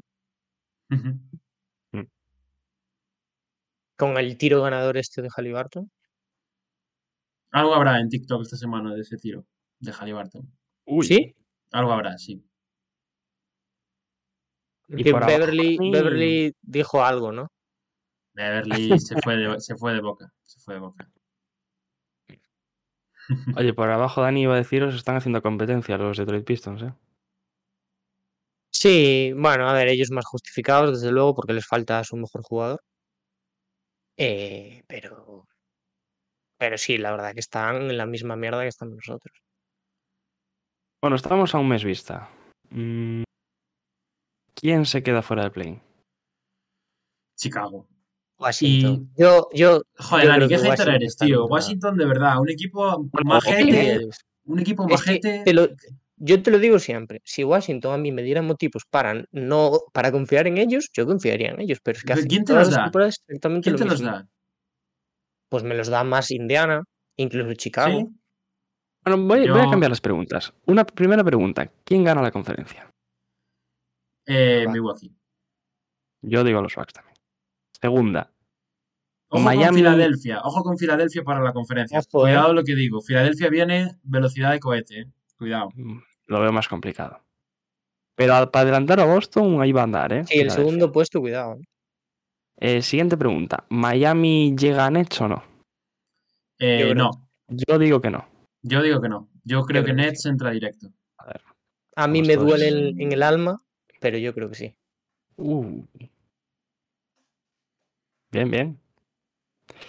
Y la, ahora sí, entre Toronto, Washington, Chicago e Indiana, que dos entran y que dos se quedan fuera. Yo digo los Pacers. Los Pacers y Se Toronto. entran Sí. Toronto e Indiana. Dios te oiga. Yo creo que Toronto y Washington. Yo creo que se quedan fuera eh, Chicago y Indiana. O sea, como está ahora, ¿no? Como Yo está, también sí. como está ahora. Tú, Dani, entran Toronto, Indiana y se quedan Chicago y Washington fuera, ¿no? Vaya hater, tú. ¿A Orlando no le dais ninguna posibilidad? Yo ya no, Michael. Hace una semana yo estaba bastante hypeado con lo que podía Ojalá, hacer eh. Orlando. Ojalá, ojalá. Pero, pero yo a día de hoy, cuatro partidos y medio, con, con 15 restantes, lo veo, lo veo chungo, la verdad, lo veo chungo. Orlando también un poco su suerte, se podría decir. ¿no? Sí, sí, yo creo que sí. Tienes que ganar un 80-90% de los partidos que te quedan. Orlando, si jugase todos los partidos que le quedan contra Boston, seguramente entraría, pero al no ser contra Boston, es lo que hay. Bueno, contra Boston es que si juegan Nueva York y Orlando, entonces quedan los dos primeros. Ya, ya, ya, ya. Empatados. Y ahora sí, vámonos, vámonos al oeste, que además nos lo pedían mucho por el chat, nos hablaban de Sacramento, nos hablaban de Oklahoma, así que Pablo, coméntanos cómo está el oeste. El oeste sigue comandado, al igual que, bueno, desde hace ya varios meses por los Denver Nuggets. Eh, a día de hoy yo creo que sin ninguna duda el mejor equipo de la conferencia. Seguidos de, desde esta misma noche de ayer, Sacramento Kings, que han trepado a la segunda posición, superando a unos Memphis Grizzlies que están en una muy mala racha lejos de- del FedEx Forum. Si no me equivoco, han perdido 10 de los últimos 11 fuera de, de su cancha, o 10 de los últimos 12, una cosa así. En cuarto lugar tenemos a los Phoenix Suns, que están a dos partidos y medio del tercer puesto. Vamos a ver también si son capaces ahora de meter un buen sprint en la recta final para subir alguna posición. Eh, Dallas Mavericks a dos partidos y medio también de los Phoenix Suns, en quinta posición con un 34-32. Y bueno, a partir de aquí, a partir de Dallas, de Dallas para abajo empieza un poco el baile, ¿no? Yo creo de, de equipos que pueden entrar, quedarse fuera, bailar dentro del play-in, playoff directo. Porque tenemos, como ya he dicho, Dallas con 34 y 32 en quinta posición, Golden State Warriors con 34 y 32 en sexta posición. Vamos a ver los Warriors también cómo les va. Dentro del play-in están Minnesota Timberwolves y Los Ángeles Clippers con 34-33 a medio partido de Dallas y Warriors. Y ahí luego ya sí que hay un pequeño saltito de un partido y medio hasta los Lakers, que han dormido esta noche por primera vez en play-in en- desde hace siglos. 32-34 a un partido y medio de la octava posición. Debajo, los New Orleans Pelicans en caída libre y sin frenos, 31-34, 15 partidos por detrás de la cabeza. Y con el mismo récord que New Orleans están los Thunder y los Blazers y Utah Jazz, que cierra un poco la parcela competitiva, con 31-35, una derrota más que todos estos últimos. Y ya la, pues la conferencia la cierran San Antonio Spurs con 16-49 y Houston Rockets con 15-50. Eh, un apla- aplaude Dani a sus Houston Rockets. eh, se le ve orgulloso del desempeño este año. Y, y bueno, aquí es donde está el bacalao, ¿no? Aquí es donde están lo- aquí es donde está el, el Cristo grande para decidir quién entra, quién va, quién va directo, quién va al play-in. Nos vamos a divertir. Bueno, os vais a se va a divertir Dani, yo no me voy a divertir. Sí, yo me lo voy a pasar pipa. O sea, y es que ya veíamos antes diciendo en la conferencia este que realmente hay, hay el, el puesto de, de, de play- de entrar directos en playoffs y hay después los dos puestos de entrar directos en play-in. Bueno, podemos hablar del primero de la conferencia y demás, pero aquí sí que están de... O sea, está Ya. todo en juego, está absolutamente todo, menos yo Sí. creo que el primer puesto, Sí. ¿no? Que los Denver Nuggets está es- asegurado. Y, y luego eh, está todo, todo, todo, absolutamente todo. Por eso Pablo ha ido partido a partido cuántos, cuántas diferencias están. Es una locura esto. Y esto es precioso. Es que estamos hablando es que ¿eh? del quinto al décimo tercero solo hay tres partidos de diferencia. Eso es, es loco, es loco. Es que es increíble. Es una locura. Y bueno, y si nos ponemos a ver ya entre Lakers, que es noveno, y decimotercero Utah, para entrar en ese play en los últimos puestos, que hay eh, un partido de diferencia, con tres equipos empatados a récord, va a estar, bueno, las, las dos últimas semanas van a estar, vamos, esp- espero que todos estos equipos mordiendo. El mío por lo menos. Claro, es que nadie, nadie tiene seguro nada prácticamente. Hay equipos que vienen en buena racha. Hay Claro, eso es lo que iba a decir. Importante Sí, también las dinámicas. Las dinámicas son los importantes también. Porque, por ejemplo, los Clippers. por ejemplo. Los Clippers, ¿cuánto han bajado? Han perdido cinco de los últimos seis y se han colado en el play-in cuando parecía que estaban cómodos en la cuarta quinta posición. Eh, New Orleans Pelicans, más de lo mismo. Llevan desde que se lesionó Zion en caída libre. Y por otra parte viene Lakers, que está en buena racha. Minnesota, que desde que empezó el año está en muy buena racha también, porque es uno, Lo Bajini, Minnesota. uno de los mejores equipos de la conferencia desde que empezó el año. Y, y Utah Jazz es otro que se ha caído, por ejemplo. Portland ni fu ni fa, un poco como siempre. Eh, Oklahoma parece que está subiendo también. Bueno, está, está la cosa interesante. Para, la, para el imparcial, esto va a estar precioso. Para mí, yo ya os digo que yo lo voy a pasar fatal. A mí, yo es que me lo voy a pasar pipa. Y muy notoria también, mm, quedándonos en Los Ángeles, la diferencia entre Clippers y Lakers. Sobre todo desde la salida de Russell Westbrook. ¿Estáis Eh, salen? Lakers, empiezan a ganar. ¿Qué Se buscas? pasan del decimotercer puesto a ahora mismo estar novenos en play Los Clippers, que estaban cómodos en playoffs, o, bueno, ahí también un poco que si caían al play o no, y ahora ya están octavos con Westbrook creo que solo han ganado un partido y han perdido 5 o 6. Sí. Importante también las dinámicas de cómo están los equipos, sobre todo en, vaya. esa parte. ¿eh? Que No tanto por lo que queda y la distancia que hay, se pueden revertir fácilmente. no tanto por arriba de entre Suns, Memphis y Kings, porque creo que tienen asegurado estar en playoffs, pero este- estos equipos ninguno tiene claro que vaya a estar en la postemporada. O por lo menos en el play-in. Y sin LeBron, nos lo dice Michael, ¿eh? Sin LeBron. Que por ahora Sin no nos va mal sin LeBron, pero toco madera. O sea, Yo creo que con LeBron estabais peor. muy bien, Diego. ¿Queréis hacer vaticinaciones aquí? Vaticinaciones. Si hicimos las otras que eran un poco más fáciles, Venga, hay que hacerlas, hay que hacerlas. Pero aquí vamos desde el del quinto al, al décimo, vamos. No, pero hacemos alguna, sí. ¿Quién cree, quién entre los cuatro primeros, ¿no? Que es un poco. Bueno, entre Yo- los cuatro primeros, no, entre, entre los, entre, de esos cuatro primeros, los, los tres que están por debajo de los Denver Nuggets. eh, ¿Quién, cómo se mueve la cosa por ahí? Yo creo que va a terminar Sacramento, Phoenix, Memphis. Yo creo que quedan como está. Sacramento. Yo creo que los, los Memphis, Suns ah, pasan Suns. a los Grizzlies. Sea, la misma que yo, ¿no? Sacramento no creo, pero a los Grizzlies sí. ¿Cómo va a molar ver a Sacramento este año en playoff? eh? ¿Cómo va a molar ver a Sacramento este Sí. año en playoff? En primera ronda va a estar guay verlo, Bueno, sí. Y, tal y como están ahora mismo las clasificaciones, eh, suponiendo que Minnesota y Clippers pasarían como séptimo y octavo playoff tradicional, tendríamos un Denver Clippers en primera, un Memphis Warriors, con toda la rivalidad que hay entre ellos, y un Suns eh, Dallas, con todo lo que hemos visto en este partido últimamente, la serie del año pasado, y luego Sacramento Minnesota, que quizás no tiene tanta chicha Bueno, en cuanto a rivalidad, pero esa sería la serie ser que un buen disfrutaría partido y de una buena serie. Sacramento Minnesota. Sí, muchísimo. Muchísimo, sí, sí. Y yo también, ¿eh? Me parece serie trampa. No, no. Yo creo que esas cuatro series serían eh, muy buenas.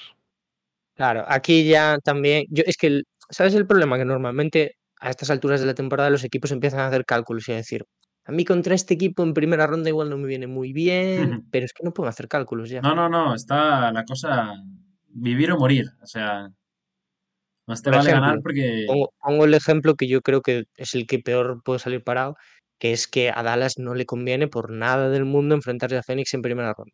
Por lo que hemos visto el otro día y por lo que esperábamos. Y sin embargo, tampoco puede, o sea, lo único que puede hacer es pegar el subidón para arriba, pero uf, Bueno, ¿y quién te dice que no va a superar Dallas a Phoenix? Oye, igual. Está a dos partidos y sí, medio. pero tiene que Y superarlo otro- por dos posiciones. Ya, ya, ya. claro, y el otro día el partido, bueno, mm, se decide al final. Bueno, bueno. Bueno, Ah, bueno. Dani ya está en el barco de los Suns. Dani ya. Ah, los Suns. No, sé No, no, no. Vale, Dani. Muy bien, Dani. Venga, mójate. Y sexto, Eh, va. del, del, del quinto al décimo, ¿cómo quedan? Hostia, puesto por puesto. No, hombre, Quinto y quienes primero, entran sí. y quienes quedan Vamos, fuera. a- vamos más rápido, joder. Em, del quinto al décimo, yo creo que entran Dallas. Bueno, podemos hacer play- playoff, ¿no? Si queréis primero. ¿Quién Claro, entra en claro. playoff directos? Yo creo que entran. eh, voy a hacer la mufa, ¿eh? Creo que entran los Clippers y los Warriors. Mm, Dallas y Warriors. Para mí. Uf, este, este me parece dificilísimo. ¿eh? Warriors por delante de Dallas, mejor. Mira, voy a hacer, porque yo realmente, o sea, me parece que está bien así, la verdad, los que van a entrar directos en playoff. Eh, o sea, que voy a hacer un poco el gafe y voy a decir que va a entrar Minnesota y los Warriors.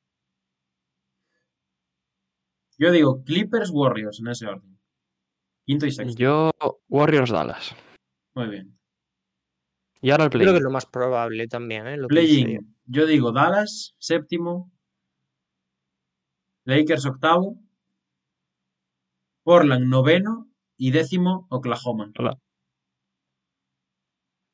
Yo, ¿Por qué me miráis así? ¿Por qué me miráis así? Oklahoma está empatada con el décimo. No me. ¿Echaste a Minnesota? ¿Eché a Minnesota? Hombre, metiste a Portland y a Oklahoma. Echaste a Minnesota. Ah, vale, no, no, no, no, no, no, no he hecho, no- perdón, perdón, perdón. Séptimo, Dallas, octavo, Lakers, noveno, Minnesota, décimo, Oklahoma. Soñar es gratis, ¿eh? Yo, yo voy os soy sincero, fuera de Lakers, quiero ver a Oklahoma en postemporada. Me haría mucha ilusión. Y yo también. Creo yo también, que, creo que me lo merezco. Bueno, me lo merezco, nos lo merecemos todos. Para que nos metan, para que nos metan un poco la hostia en la cara, ¿no? De decir, ok, a principio de año todos nos dijisteis que íbamos a ser fondo de la tabla, que íbamos a ganar tres partidos. Muy bien, pues estamos en play-in. Creo que nos lo mereceríamos todos los aficionados de la NBA, sin excepción. Sí. Yo voy a decir Minnesota, Lakers, Clippers y voy a, confiar en los Portland Trailblazers. Grande, Diego. Vamos, bien. Primera bien, vez que. Diego confía en su equipo. Vámonos. Nadie confía en Utah, ¿eh? Ese equipo que, ese equipo que en noviembre Daniel Cortiñas decía que se iba a quedar arriba. Bueno. bueno, oye. Bueno, eh, Eh, bastante aguantado, ¿eh? Utah. Ah, ya, Sí. ahora es, ahora es bastante aguantaron. Hace tres meses, no, no, pueden competir. Ahora es bastante aguantaron. eh, es que han competido, joder. Bueno, muy bien. Con lo que tenían al principio de temporada, la evolución Ainge que le han dado a estos jugadores. Danny Ainge. Sí. No, Dani Ainge pues, ha perdido. Ha ganado el pulso. Hombre, quedar tercero ahora está bien, ¿eh? Por abajo, digo. Ah, bueno, claro. Es que estás compitiendo contra dos equipos que es imposible ser peor que ellos. Claro, porque esto ahora ya no va por Detroit. esto ya no va por victorias ahora. Esto si quedas tercero tienes las probabilidades del tercero. ¿No? No. O va en función de las este victorias. igual seis equipos peor sí, que no, no, no. Va por puestos, creo. Joder, pues tampoco está bien eso, ¿eh? O sea, creo, ¿eh? yo No creo- sé. Yo creo que Utah estaría noveno en, probabilidades. O sea, sería top 9 en cuanto al draft. Estando como está ahora. Porque en el este hay, ¿qué? ¿Seis equipos que están peor? Bueno, claro, es verdad, sí, sí. Eh, vale, pues yo para cerrar play-in diría eh, Dallas séptimo. No, Dallas séptimo no, Clippers séptimo, Dallas octavo, Lakers y yo voy a confiar en los Pelicans. Venga, el único aquí que confía en los Pelicans. Hostia, es que si los Peli- Pelicans se quedan fuera después de ir terceros la mitad de la temporada. Es drama absoluto, ¿eh? Joder, es que los Pelicans iban terceros, eh, chavales. Parece que no, Iban- pero... Es que terceros y con una sensación de que podían asaltar. Sí, sí, sí. a Memphis, hablando sí, de los Pelicans como segundo. del Dream Team aquí. l- los Pelicans al principio de temporada eran los Sacramento Kings ahora mismo. Bueno, no, porque los Sacramento Kings ya estaban ahí. Pero sí. Que ya eran Sacramento Kings en- Pero- en ese momento. Bueno, hombre, pero no me compares.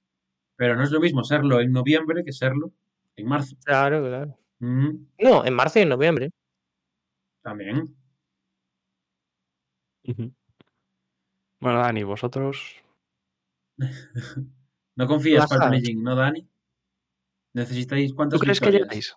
Igual ¿Crees que si hacemos un push, igual llegamos, ¿eh? Si ganáis los Sí, ¿no? 17 que os quedan y Pelicans, Thunder, eh, Jazz y Blazers y Spurs no ganan ninguno, entráis.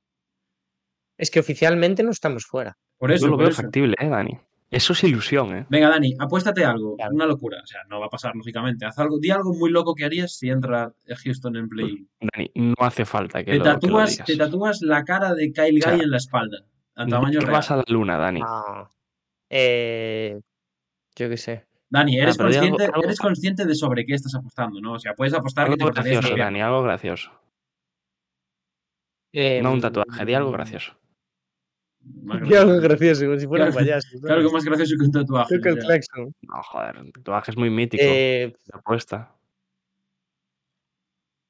Pues, pues, pues, pues, pues, pues. Di, voy a un partido de play- voy- voy al partido de play de los Voy el día Rockets. de mi boda con una camiseta de Edition Knicks. Eso me gusta. Bien, Dani, bien. Esto mañana ya perderá la vigencia esta apuesta, pero Claro. es lo que hay. Es lo que hay. Lo sentimos por la. Bueno, con quien te cases. Anónimo, anónimo. No sabemos quién va a ser, ¿no? No, porque como no va a pasar, Con Jalen Green se va a casar. dígame si ya le gustaría. Pues hasta aquí llega el Bajo el Foco de hoy, compañeros. Muy bien. Intenso, ¿eh? Sí, sí, ha Sí. estado guay. Completito. Llevamos una hora. Pues vamos, vamos a ir con jugadores de la semana.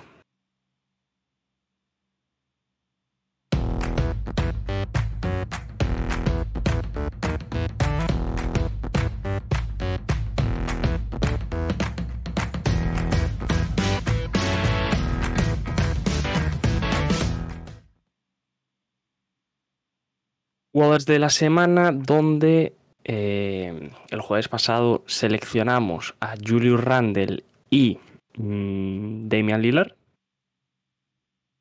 Mm, Lillard por segunda vez. Randle fue la primera. La NBA esta semana ha elegido al propio Randle, además de a Devin Booker. Así que vamos a destapar a quién hemos elegido nosotros. Chan, chan, chan. Voy yo. Con todo. En el oeste, amigos y amigas, eh, los Suns parece que han empezado a mostrar esa versión tenebrosa que muchos equipos no esperaban ver. Y en ese contexto, Devin Booker ha sido el líder del equipo esta semana. Dos victorias, cero derrotas para ellos. Y el bueno de Devin, una semana espectacular. 35,5 puntos, 8 asistencias y 5 rebotes para él, con un robo por partido y con un espectacular 53,8% en el tiro de 3, que es una auténtica barbaridad para un jugador que asume tantos tiros como, como el bueno de Devin. Más Y el trash talk del que se ha hablado toda la semana, ¿no? También. Sí, Sí. la, la, la actualidad pura y dura, ¿no? De- Del, del corazón, intenso, se ¿eh? podría decir. No es, no es el primer choque que tienen. Mm, No, Devin Booker y Luka muy bien. Yo no, no sé si escuchasteis las declaraciones que dio después y yo estoy completamente de acuerdo con él, ¿no? Que la NBA de ahora que era muy amigable y que y- quería un poquito de salsa. Nah, y Bien. está guay. O sea, Rivalidades. que se así nota, digamos ¿eh? las rivalidades. O sea, se, se notó en el momento en el que se encararon, se estaban riendo. Sí. Quiero pero- decir- Pero todos, Durant, se estaba riendo Reggie Bullock. Que sí, que sí, que era un momento de pique, pero de pique sano. Y yo creo que es lo, lo que mola, ¿no? Ujú. Que, vale, ok, nos, pega- nos pegamos aquí las narices y nos tienen que separar, pero no, no nos vamos a partir la cabeza el uno al otro. Claro. y además la frase posterior de Luca también mm, Sí, da más intriga al asunto. Está guay. Yo creo que nos están plantando una buena serie de cara a playoffs. Ojalá se, ojalá se enfrenten. Sí, ojalá. Vamos para el este. Vamos. ¿O no? Vamos para el este, vamos, calma. Ahora estamos en el pues, este. Un ex compañero de David Booker se va para nuestro jugador de la semana, Michael Bridges, 33,7 puntos por partido, 6 rebotes, 3,7 asistencias, un más menos positivo de más 11, 54% de acierto en el tiro de campo, 50% de acierto en el tiro de 3 y los Brooklyn Nets, que lo decíamos antes, pues tienen el barco 3-0 esta semana para ellos, con Bridges pues asumiendo ese rol de primera espada que, que poníamos en duda también. Y este tío desde que llegó creo que ya son cinco partidos de más 30 puntos. Ya, sí, Ensombreciendo un poco la asumiendo figura tiempo. también de Cam Thomas, que se había salido en esa... Yo creo que al final terminó siendo una semana la que tuvo Cam Thomas esta... después del traspaso en, en Nets y ahora es Mikal el auténtico líder, con Cam Johnson también, eh, que fueron los dos desde Phoenix a, a Brooklyn jugando también muy bien.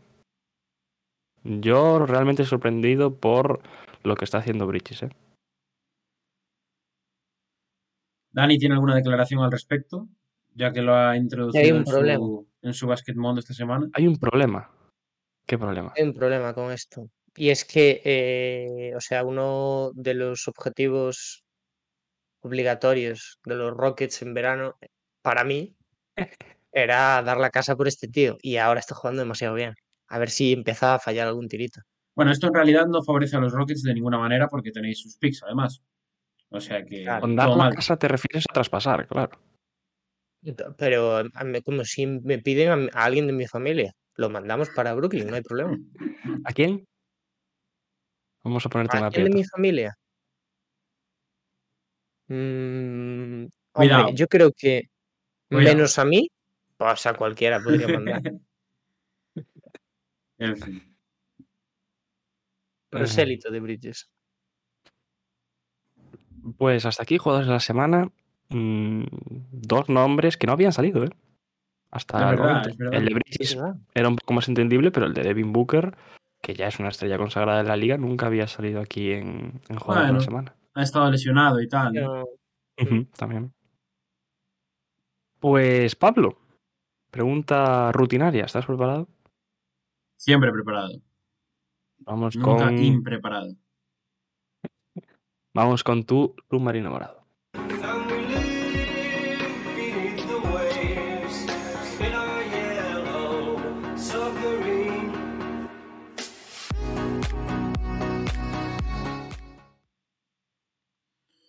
Eh, bueno, amigos, eh, vamos a traer hoy un submarino de tocayos.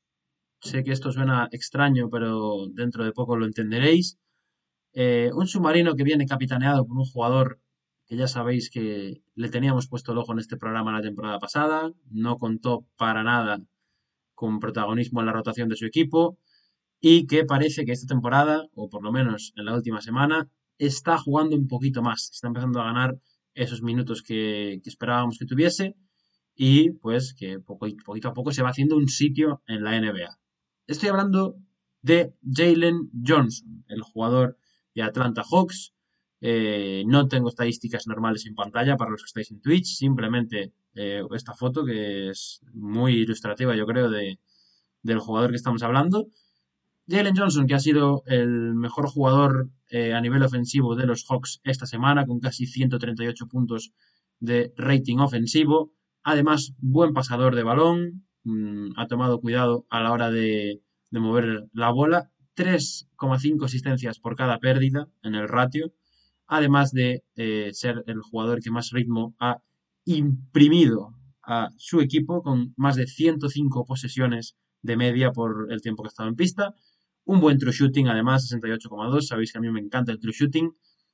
Y bueno, es un jugador versátil, jugador alto, jugador capaz de aportar en diferentes posiciones, que también ha capturado el 29,7% de los rebotes defensivos de su equipo cuando estaba en pista. Todo esto en 15,7 minutos de juego es un buen inicio. Sé que es una muestra pequeña y que hay que estar pendientes también de cómo evoluciona este dato, pero el bueno de Jalen Johnson, jugador muy a tener en cuenta de cara al futuro. Eh, seguramente estaríamos hablando de otro tipo de jugador si no estuviese en Atlanta Hawks, pero oye, parece que por ahora nos podemos dar con un canto en los dientes y confiar en que va a ir ganando poquito a poco ese protagonismo. ¿Leo risas? ¿Nos explicas, ¿Nos explicas el meme? No, favor? el No, meme yo- se explica por eso. Pero bueno, para la gente que no lo está viendo. Nada, es una, es una, una gráfica muy interesante que podemos subir luego también a redes sociales si queréis, de, de los mejores jugadores de cada década de la NBA, en la que lógicamente Jalen Johnson es el mejor jugador de los años 20, de 2020. ¿Y quién es su némesis? ¿Cómo? ¿Quién es su némesis? No, no, no, su, su némesis no, el, el segundo en discordia es Trey Young. Su némesis. Bueno, no tiene por qué ser su némesis, ¿no? Lo es. Vale, lo es.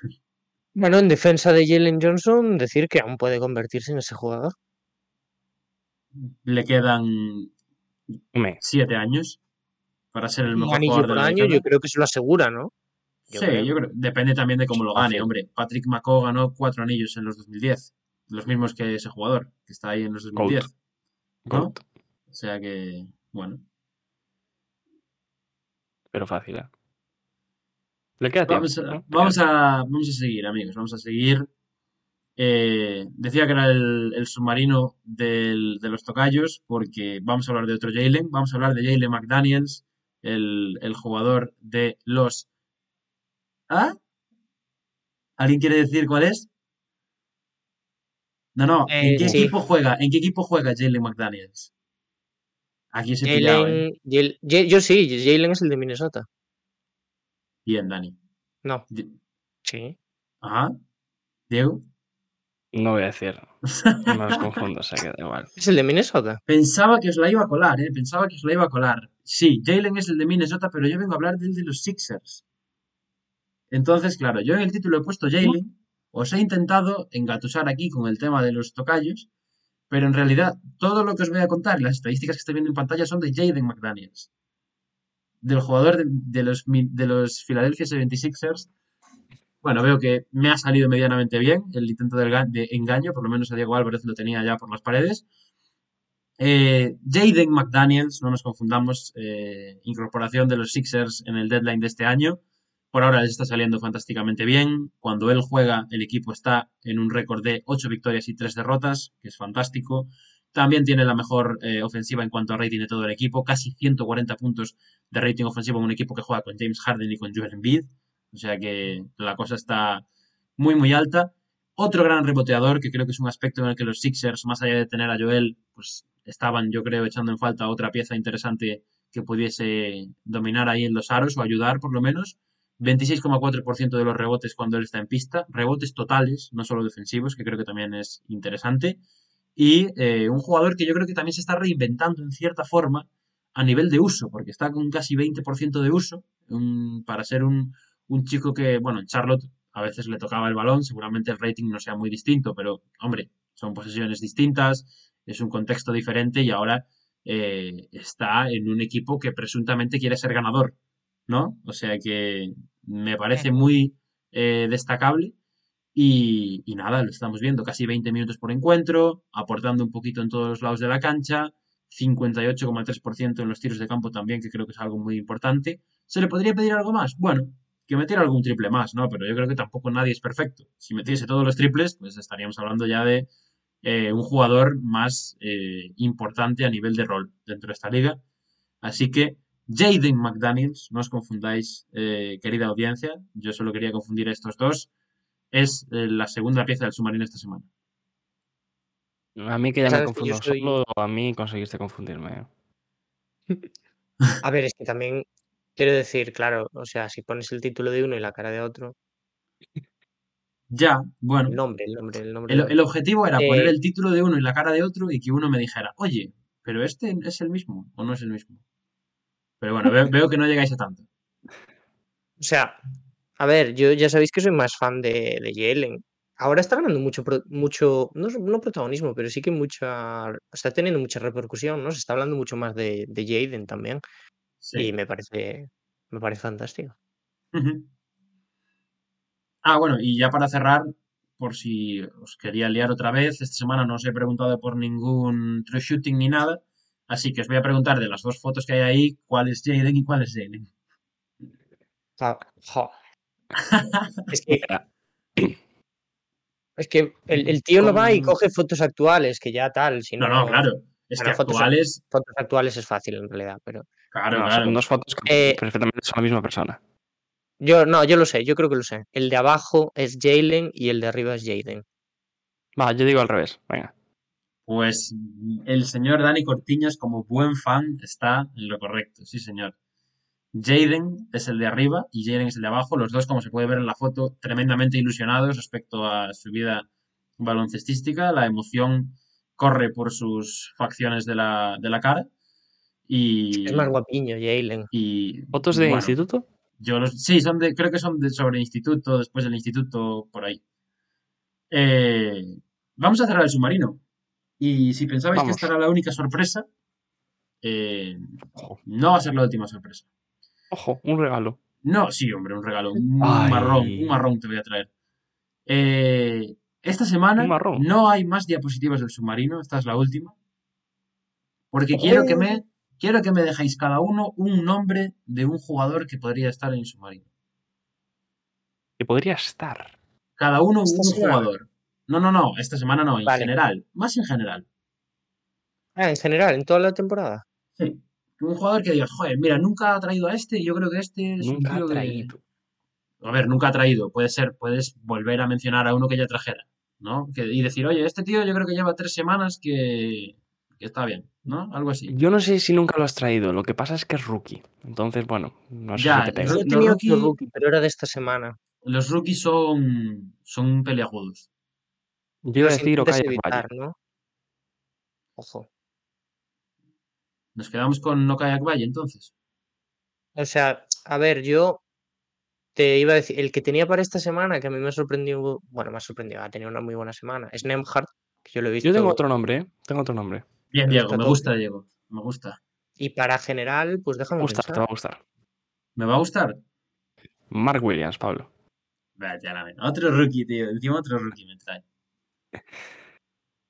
Nadie va a hablar de Eh, Weisman, por ejemplo. Nadie va a hablar de De Weisman. Weisman, No. ojo, ¿eh? ¿Cómo está Weisman? No. eh? Cuidado. Dijo el otro día mm, el GM de los Warriors que no tuvo ninguna oportunidad. Dijo, me da pena. Es que mira, tengo la duda de si lo has traído para el, de- el de Dale, dale. Pregunta, No sé si lo has traído. Mitch Robinson. Mitchell Robinson, Bueno, el de Nueva York. Sí. Sí, vino, vino hace poco, además. Hace relativamente poco. Pero, pero está muy bien tirada. Está muy bien tirada. mejor Es un buen interior de, de Nueva York, por cierto. Ujú. ¿Cómo? Es autoproclamado mejor interior del Ah, estado sí, de Nueva bueno, York. esto tela, ¿eh? Sí, sí, sí. A ver, debate, ¿realmente qué interiores hay en el estado de Nueva York que sean mejores que Mitchell Robinson? Paxton. Mm, bueno, debatible, ¿no? Yo tengo mis dudas también. Yo no sabría decir yo que tienes mejor, ¿eh? Pues yo, Aunque Mitchell pues Robinson yo revés. Yo es que igual te diría al revés. A mí me parece Claxton que es un mejor jugador y que tiene muchas más cualidades para jugar en la NBA actual, pero es que Mitchell Robinson está haciendo un temporada. A mí me yo gusta más Mitchell Robinson, el- la El verdad. crecimiento que ha tenido Claxton esta temporada. ¿eh? A mí no, a mí al revés. Por ejemplo, a mí me gusta más Claxton, pero creo que Mitchell Robinson. Igual también es muy hijo de Pop, ¿eh? Y ahora está jugando. Hoy de Pop, ay Dios mío, de tipo 2. No sé cómo me va a salir Pop. Pero no sé. Ojo de Thibodeau, ¿le puedes llamar el año que viene a tu sección? No, no, entonces será una mierda. Mm, Si la llama así, será una Sería un mierda. poco duro llamarle así. ¿Quieres que le llame Ojo de Billy Donovan también? ¿Sabes? Es un poco. No, No, ojo de Steven no. Me cago en la hostia. Me cago en la- Puede, puede ser bonito que la sección, cuando venga a hablar de algo bueno, se llame Ojo de Pop y cuando venga a hablar de algo malo, se llame Ojo de Silas. ¿No? No, hombre, no le voy a hacer eso tampoco. Vale, vale, vale. Ojo de Luke. Walton, le pongo. Oye, Luke Walton, tío, es como el caballo de Atila, ¿eh? Por donde pasa, no, no crece la hierba. Bueno, al revés. Más bien por donde él se, de donde él se va, crece la hierba, que es distinto. En fin. Bueno, nada, pues eh, nada, esta semana ¿Qué más? quería, sí, vine con ganas de jugar un poco con vosotros en todos los sentidos y, y hasta Que te hagamos el trabajo, ¿eh? Y que me es ha- Sí, era un poco. el- eh, Sabía que iba a salir esto en algún momento, lo de que me estáis haciendo el trabajo, pero No, pero está bien, Lamentablemente gusta. Nos pediste nuestra no. opinión. Ujú, Pues. eh, Dani, La misma pregunta que hago siempre. ¿Estás preparado? Listísimo. Vamos con tu ojo de pop.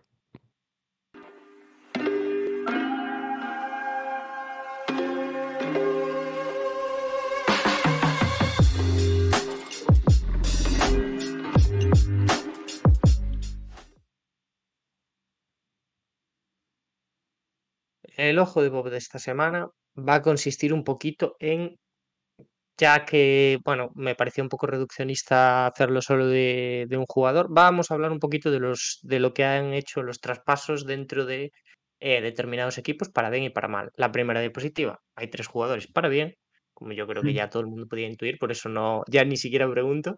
Y la segunda, pues, para mal. No necesariamente el jugador, sino lo que está pasando en el equipo también a raíz de él.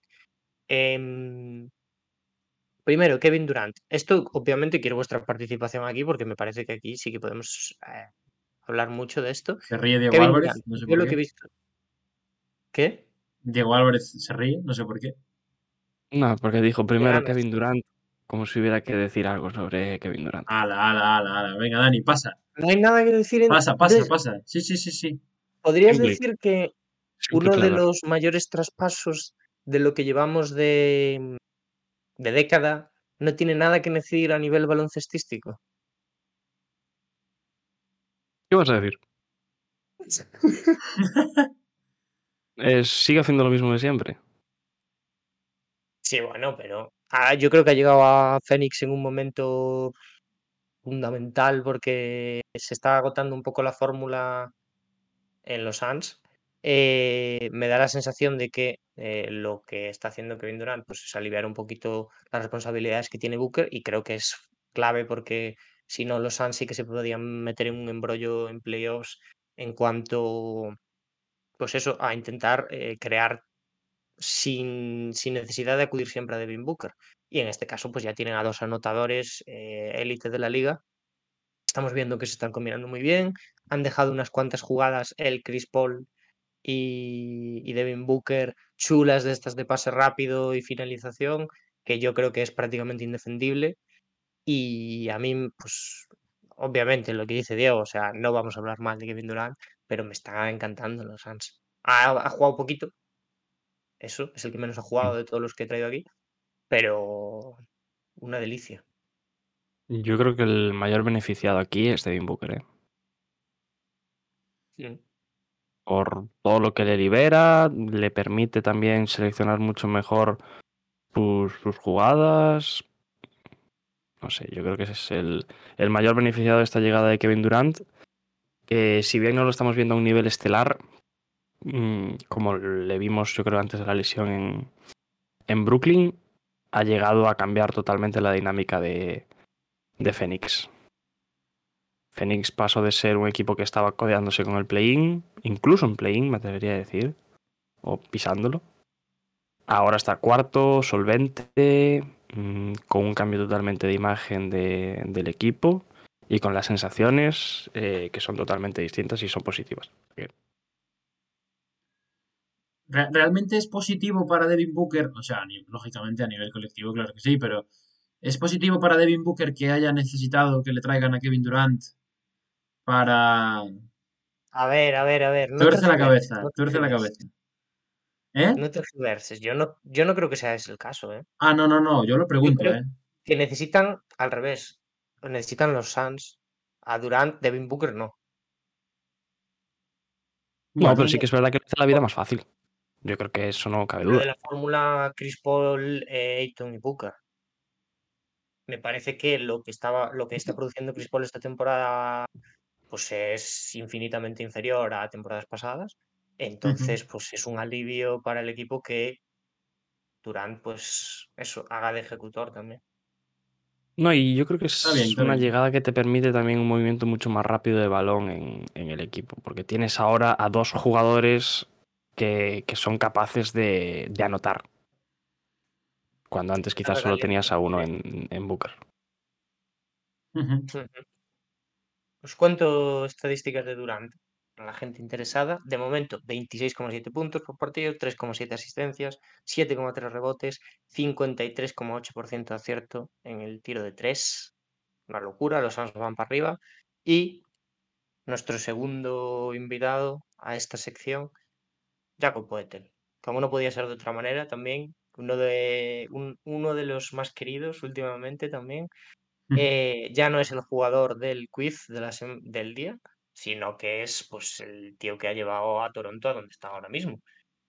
No, a ver, no nos engañemos tampoco, o sea, no es mérito exclusivamente de Poetel, pero sí que pues ha cubierto una necesidad que el equipo pues llevaba tiempo pidiendo.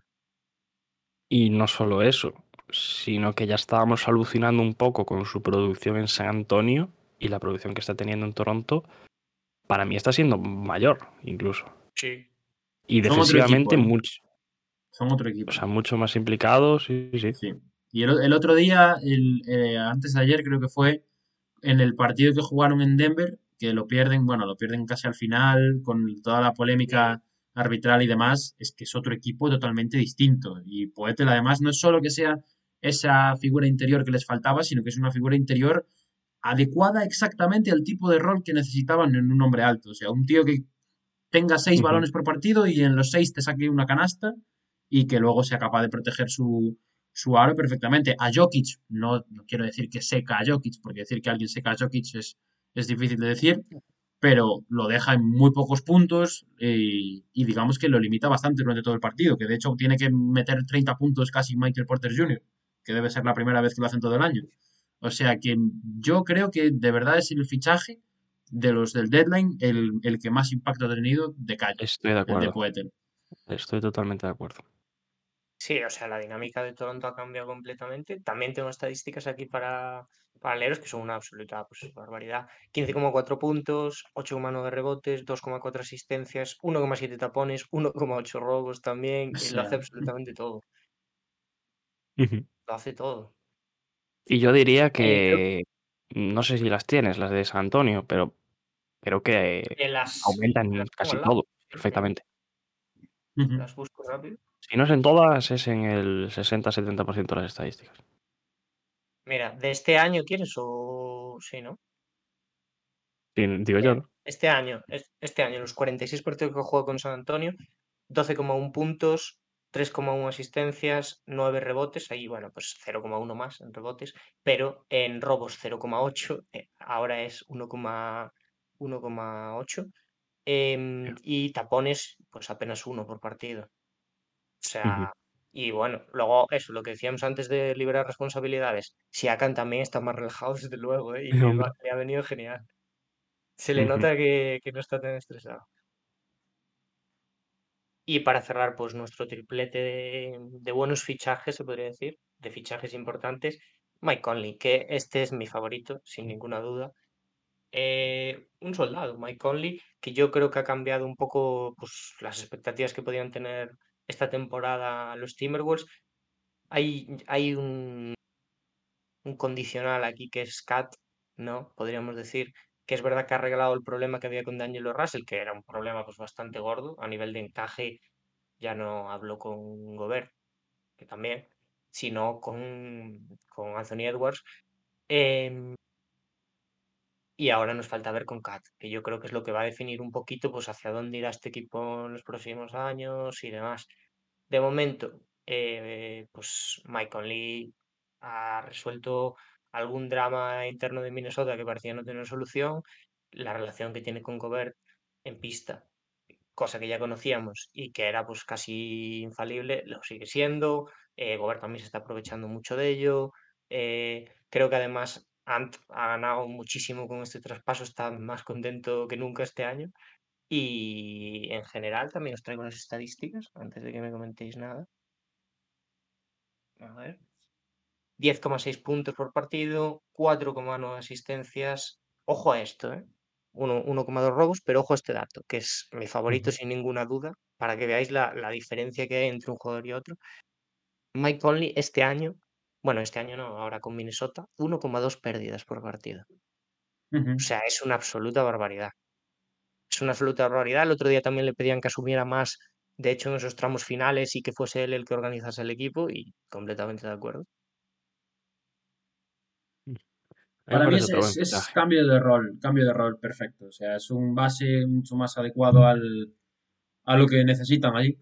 Sin más, o sea, tenían un jugador que a nivel de talento o de estatus puede estar por encima, pero bueno, les va mucho mejor con un Mike Conley que con un DeAngelo Russell porque les aporta mucha más organización, mucho más temple a la hora de, mover la pelota y a la hora de encontrar a los ejecutores, que al final es lo que tiene Minnesota. A falta de que vuelva Cat, que aún a ver cuánto vuelve, eh, les falta eso. Gente que les dé el balón en bandejita de plata. Yo, yo había entendido que volvía, que tenía para un par de meses, pero que volvía, pero bueno, eh, había sido un tema de Aquiles, o sea que debe ser complicado para que vuelva. Y Mike Conley quizás eh, lo peor que ha mostrado desde su llegada a Minnesota es eh, que su contrato es largo, ¿no? Sí. Y que es alto. Pero bueno, visto lo visto, igual no se tiene que preocupar de este contrato largo. Vamos a pasar, vamos a pasar a los malos, que yo creo que aquí pues ya puede haber más debate, habrá gente que me diga, pero ¿cómo metes a este tío? Sobre todo hay uno que yo creo que pues, va a llamar la atención, pero me explicaré, me excusaré. Me excusaré. Cosa que, mira, estos dos primeros, estos dos a la izquierda, eh, creo que son buenos fichajes, pero de momento pues no están saliendo las cosas. El primero, Muscala, eh, en otro rango al de los otros dos, pero Muscala. Em, bueno, por estadísticas tampoco yo creo que haya demasiado drama, 6,4 puntos. Eh, sí que es verdad que tiene uno de los peores aciertos en tiro de tres, que ya sabéis que es un arma de, Muscala, eh, de toda su carrera, como es 30 y 34,3 creo que es, que lo tengo apuntado por aquí. Está tirando también pues un número más alto de lo que venía esta temporada, está tirando casi cuatro y medio por partido, pero em, bueno, Boston no le va muy bien y yo creo que Machula no ha sabido incluir a Muscala dentro de pues el tipo de juego que tienen. Eh, el otro día yo creo que se vio que hay un hay que hacer muchos ajustes en tema de pick and pop, porque los Knicks, por ejemplo, están siendo pues, un equipo ya que se le dan muy bien los Celtics, pero en general están muy bien ellos. Eh, el otro día sí que supieron secar el, pick and pop de Muscala, cambiando con Josh Hart también, que es un gran defensor, pues lo invitaban más a conducir y ahí se acababa el efecto Muscala en ataque y después en defensa pues ya hay las carencias que hay también. Em, no sé si habéis visto algo de Muscala, igual sí que aquí os pillo un poco más a contrapié. Me parece que comparado con, con todos los jugadores que has metido aquí, creo que es obviamente el que menos protagonismo ha tenido también es el que menos nombre tiene. Es un jugador para mí, yo creo, más situacional, ¿no? Más que viene a reforzar una posición donde los Celtics quizás no están del todo, del todo completos y contentos, sobre todo más en la secundaria y etcétera. Así que bueno, mm, creo que es un jugador que un mínimo te, te va a dar. Yo no estaría del todo descontento con él. Yo, o sea, quiero decir, me parece una firma relativamente poco relevante, en el sentido de no me va a condicionar el devenir de la temporada, que Mike Muscala no se adapte o que Mike Muscala no tal. De hecho, han tenido a Blake Griffin, que por lo que yo le he visto, sin seguir al 100% a los Celtics, está un poco como saltando entre dentro y fuera de la rotación, ¿no? que yo hay ratos que lo veo semana también de que han tenido que jugar Muscala y Blake Griffin de titulares. A mí no me ha disgustado Blake Griffin, la verdad. No, no. Dentro de lo que le he visto. yo lo que le he visto este año.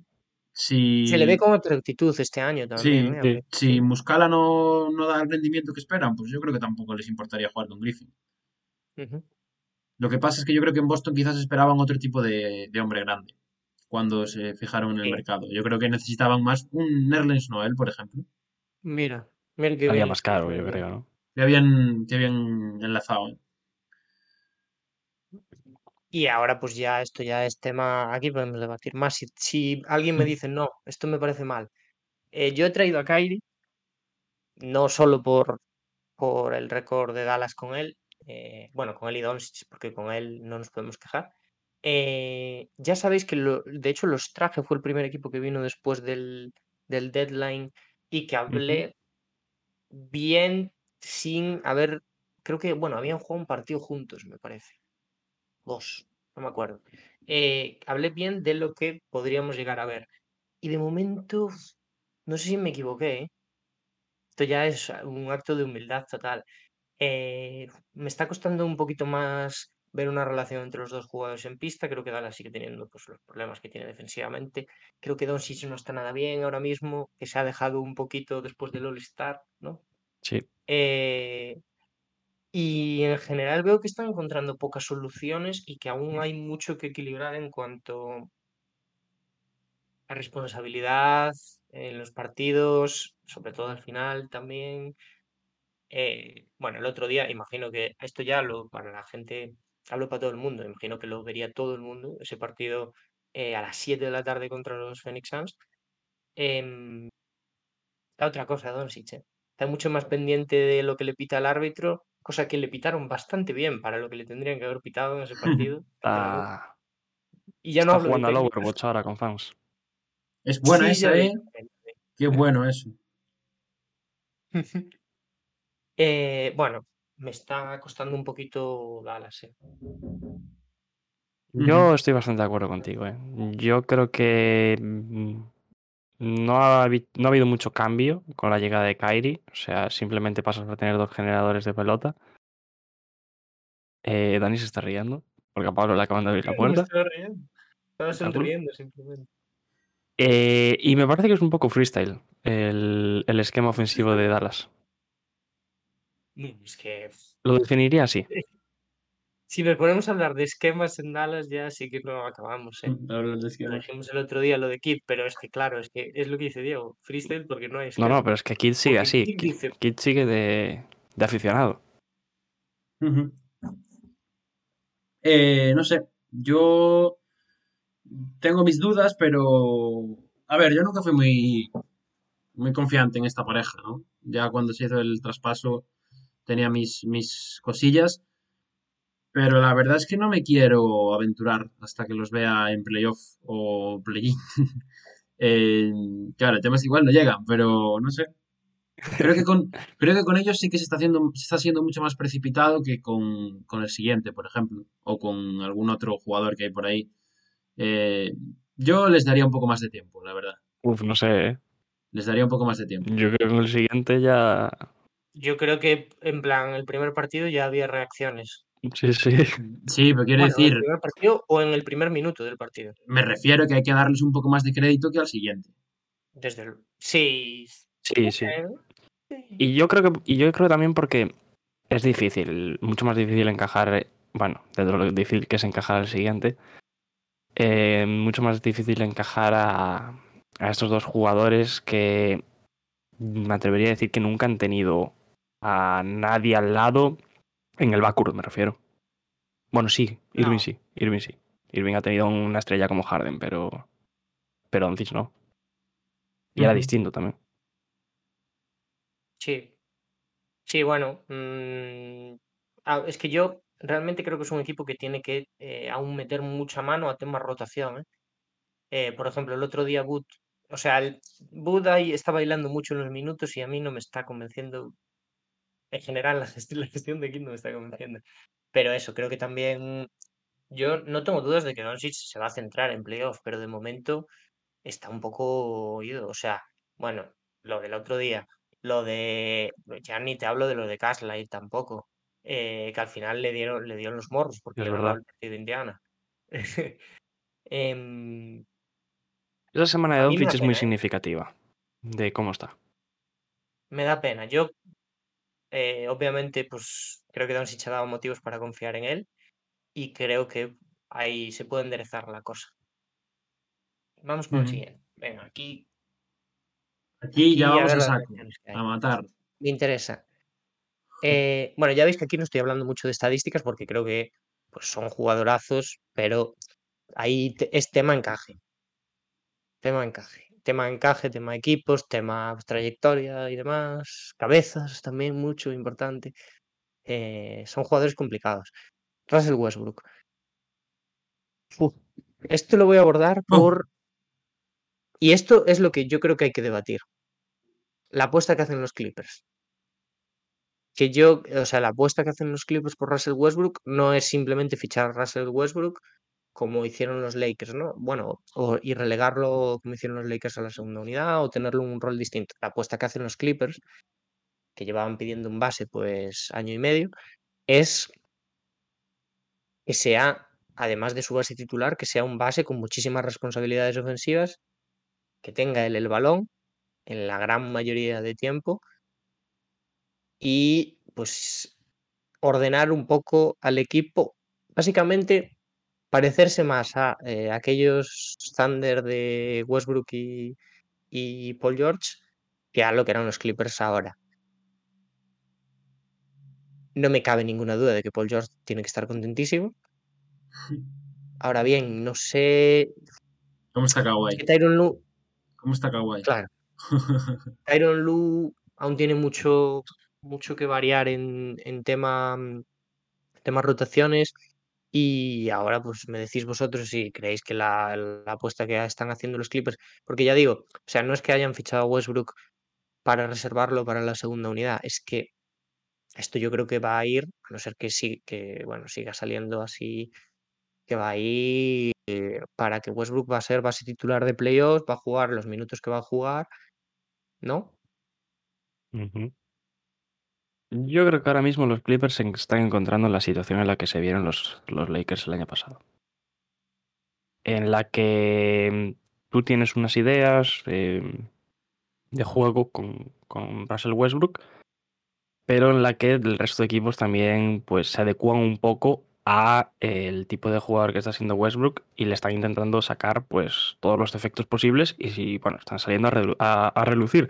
Y yo creo que pues, está siendo uno de los principales problemas ofensivos. Además de que en defensa eh, los Clippers no para mí no están jugando nada bien ¿eh? yo creo que ese es otro de los grandes problemas. Ahí no creo que sea culpa de, de Westbrook sino me parece una cuestión más de equipo y yo creo que esos son dos, dos problemas que tiene Tyron Lue que tocar en, en el corto plazo, porque estamos viendo que en un mes acaba la temporada regular y los Clippers pues están peleando por entrar en playoff directo, play-in y bueno, si se descuidan un poco pueden caer fácilmente.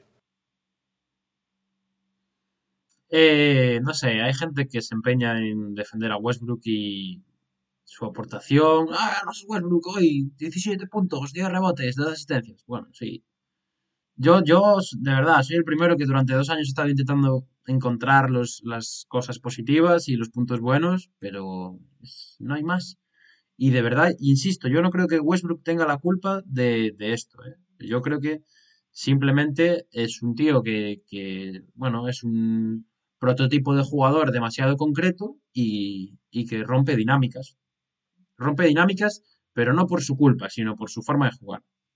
Y es, y es un jugador que él es así, es su forma de jugar. Yo creo que ha, ha tomado ciertos sacrificios también a la hora de delegar y es algo que, que tampoco se le puede echar en cara, pero que al final te condiciona porque defensivamente no está al nivel y porque en la ofensiva tiene un estilo de juego demasiado, eh, que abarca demasiado eh, espacio como para, como para poder generar eh, de la misma forma que tienes, eh, de la, firma- de la misma forma que tenías en tu equipo antes de traerlo.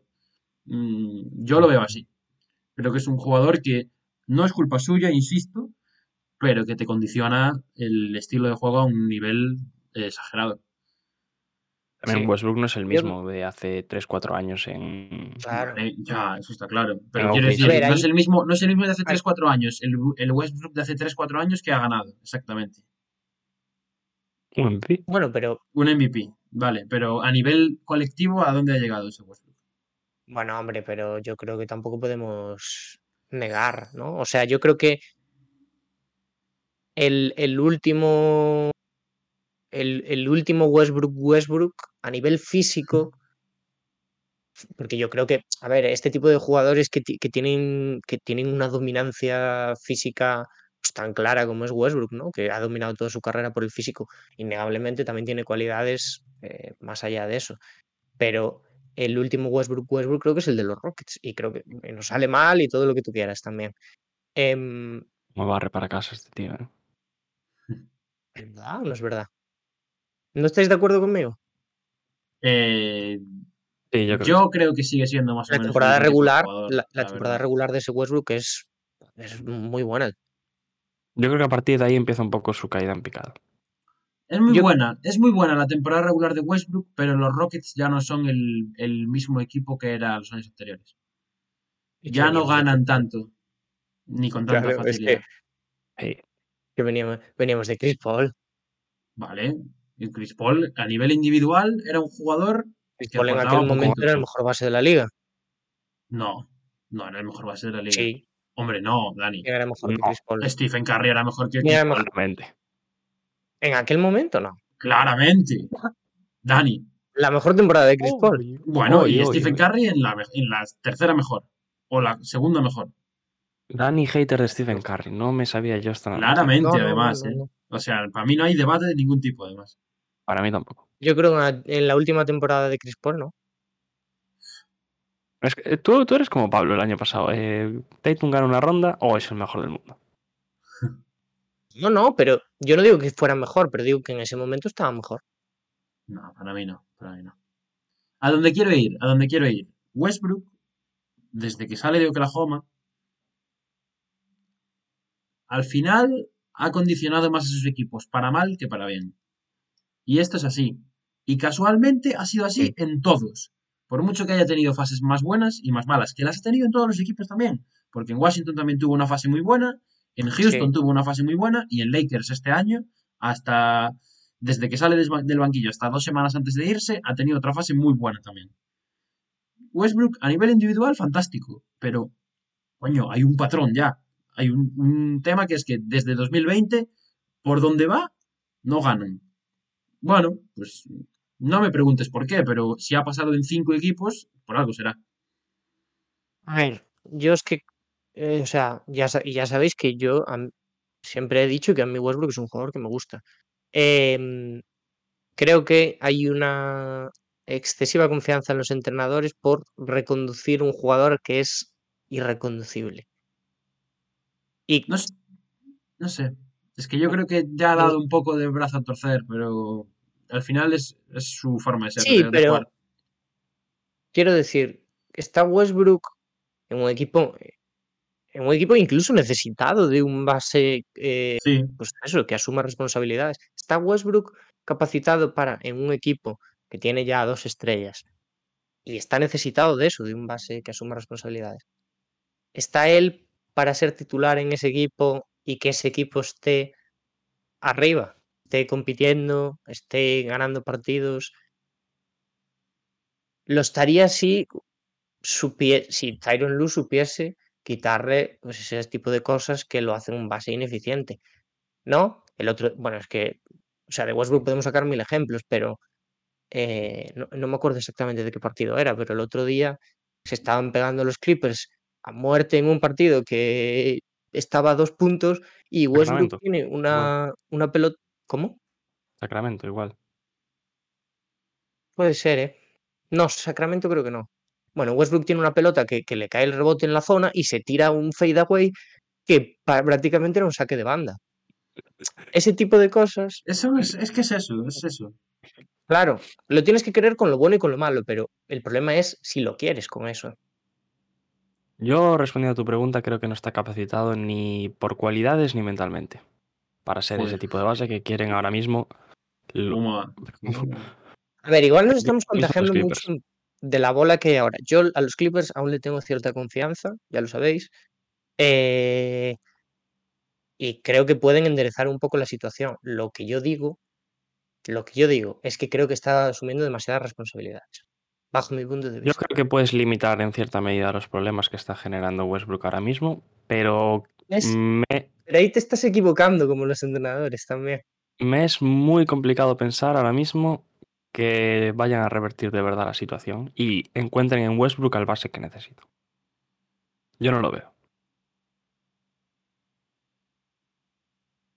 Yo tengo mis dudas. Tengo mis Tú dudas. sigues siendo creyente, ¿no? De tus Clippers. Sigo siendo creyente de los Clippers, sí. Creo que Kawhi está en un nivelazo absoluto y eso es innegable. Y yo contra, yo, os lo- yo os lo dije el otro día en el podcast, yo contra eso no apuesto nunca. Ahora bien, tampoco suelo apostar a favor de Westbrook. Por experiencia propia, ya os digo. Eh, pero bueno, veremos qué sale de aquí. Nos hemos echado un ratazo, ¿eh? Hablando El de tiempo estos nos dirá. El tiempo nos dirá. Vamos, hoy va a ser intenso esto. ¿eh? Y hoy está siendo largo el, el episodio. Ya Así estamos que no pillando vamos ahora a la hacerlo franja más de, pillando la franja de los que se levantan de la siesta ahora. ¿eh? de ¿Quién los streamers. Estamos pillando? ¿no? La franja de los streamers que se levantan hasta ahora. Sí, igual podemos hacer un, un una raid luego. Ahora que hay gente en directo, ¿no? Igual. Una pregunta antes de pasar ya importantísima. Eh, ¿cuánto tiempo dormís de siesta vosotros? Yo no duermo siesta normalmente. Uf, Yo mi tampoco. baremo. Yo tampoco. Yo tampoco normalmente, pero cuando la duermo, mi baremo pues cambia mucho. Puede Sí, ser ya- 45 Diego, anda, minutos Diego, anda. Diego Álvarez. No, es que no sé por qué le pregunté esto a Diego. Es que. pero. Hablo que es una persona con un sueño normal y No, yo duermo media hora de siesta, Bien, más o menos. bien. Me- una hora como mucho. Bien. Me- no me gusta dormir siestas, de verdad. Aunque esté con Una mucho es- sueño, Una hora es intento, complicado ya. aunque esté con mucho sueño, intento no dormirla, porque me, no me gusta nada el- la sensación cuando te despiertas de la siesta. La odio. Pero depende. Si es de media Mm. hora, es una buena No, yo siempre. Te despiertas ya con el aliento, el aliento mal, estás cansado, eh, tienes como que espabilarte, no sé. hombre, no pasa nada. No me gusta, no me gusta la siesta. Mira, una cosa más que sabemos de ti. Un día hay que hacer un 50 cosas sobre sí nosotros. Diego, tú no vas a decir tu baremo al final, ¿no? De Y yo 7 a dije 10 horas de siesta. Que puede ser ¿Cuánto? perfectamente de 45 minutos o de O de- 3 horas. Muy bien, Diego. Grande. De 45 es el mínimo. Ujú. Sí, yo creo que. A ver, alguna vez habré ido dormido una de 20, 30 minutos. Sí, alguna pero vez. porque Alguna vez. De 20 Sí, en, minutos. en Coruña, por ejemplo. de, de Marina 20 City. minutos, eh, levantarse para mear y volver y otras 2 horas. Por ejemplo. Vamos, vamos a hablar de rookies, venga. En cambio de clase.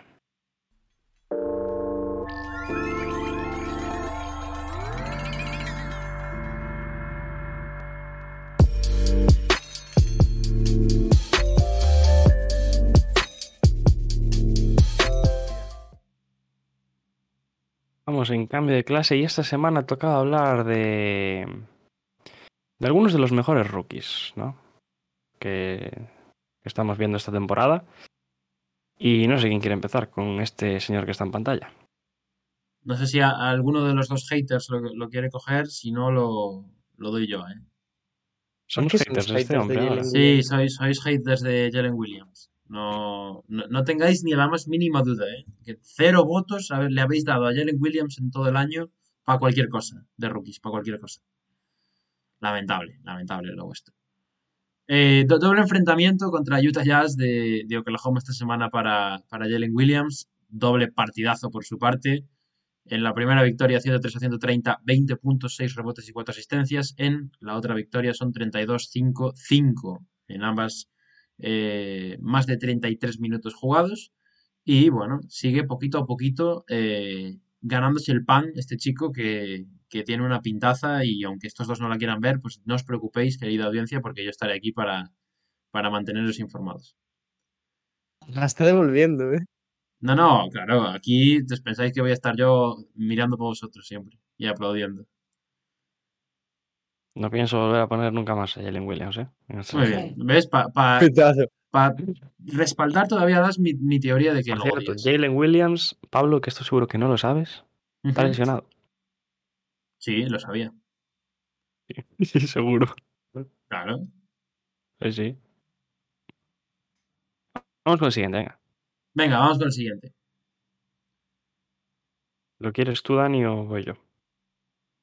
Voy a coger una llamada, os dejo mientras y, y vengo ahora. Están llamando. Vale, entonces no podemos pasar de este hombre, pero bueno, yo creo que podemos hablar un ratito de él.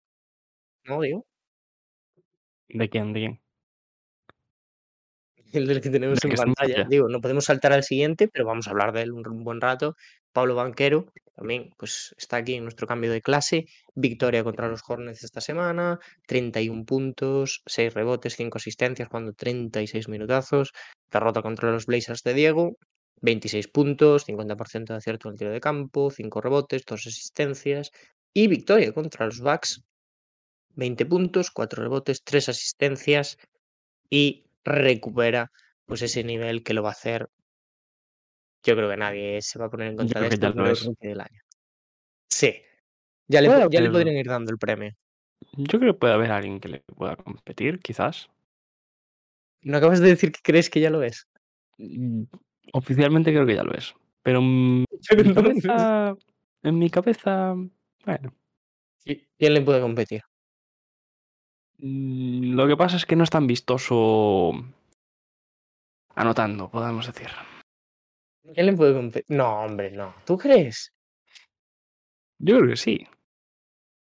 A ver, Para yo, yo creo que, de los yo jugadores creo que se ha ganado defensivos el segundo año. puesto. Sin ningún tipo de Yo creo que se ha ganado el segundo puesto también.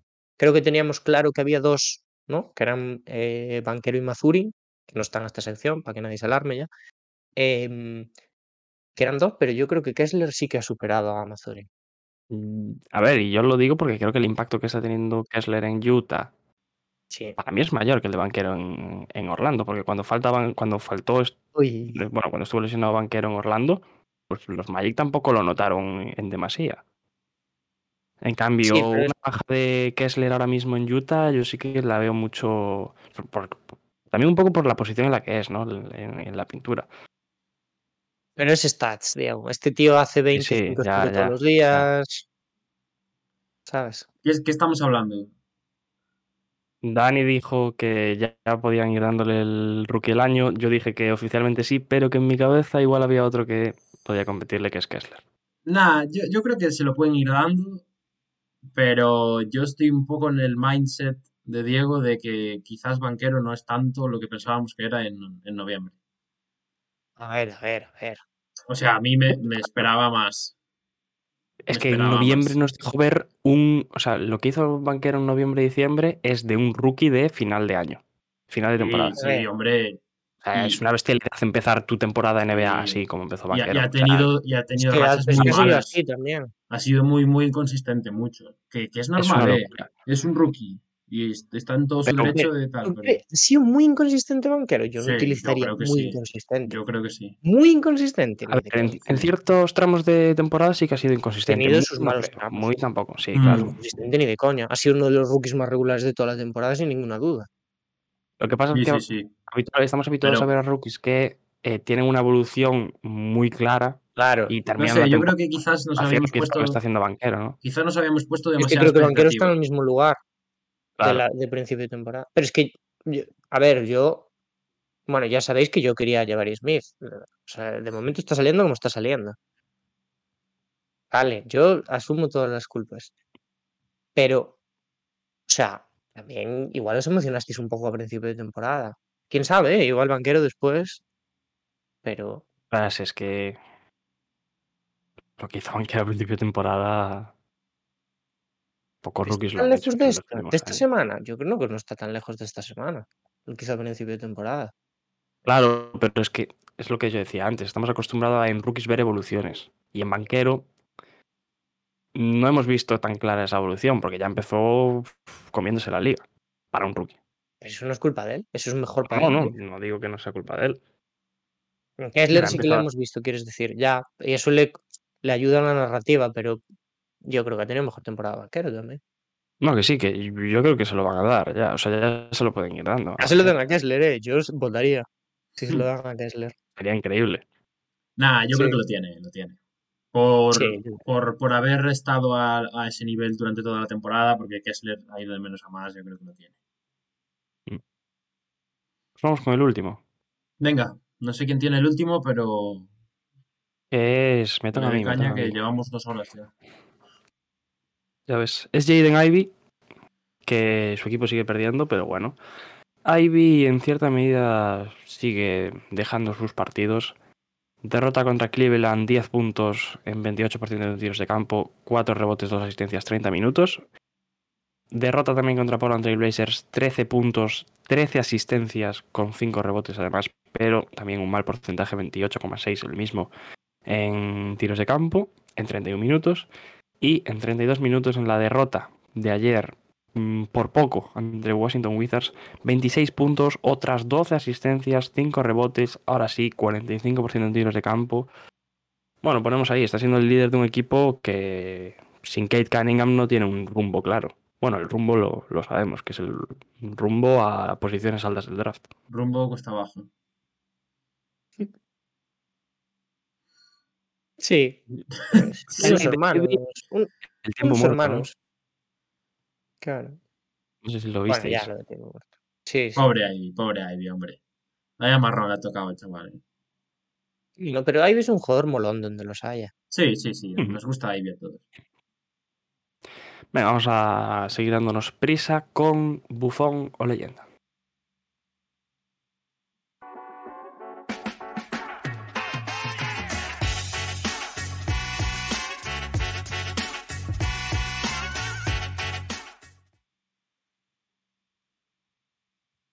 Estamos en Bufón o leyenda y esta semana me he puesto defensivo. Voy a traer temas Ah, defensiva. estadísticas y van a tener que ver con la defensa. Es la misma estadística para todo, eh, para toda la sección. Lo que pasa que hay un matiz para cada una. Así que quiero que intentéis que la... Bueno, quiero que intentéis adivinarla, vamos. Eh, Una estadística defensiva es... Es que hay dos sin una. Eso no vale. Tiene-. ¿Es combinada? ¿Es combinada o es.? Es Eh, la misma estadística. Lo que pasa Ya, que no, en no, este caso esos dos claro. están individualmente en una muy buena posición dentro de esa estadística. O sea, de media por encima de, de Van de Valle. Bastante por encima de Van de Bayo. Es, mira, os voy a decir, es un porcentaje, es un porcentaje de algo. Has dicho los jugadores ya, ¿no? O sea, para que la gente sepa que. Sí, sí, no, no os dije. Mira, Buffon, Van de Bayo, leyenda, tanto Lauri Markkanen como Walker Kessler, los dos jugadores de Utah Jazz. Pero Marcanen Kessler cada uno por separado. ¿O Cada uno por juntos? separado. Ah, bien. Cada claro, uno si, por separado. si fueran los dos juntos, al bufón quedaría más Mira, luego, diré, luego diré, pero uno es tercero y el otro es cuarto en la Eh, clasificación.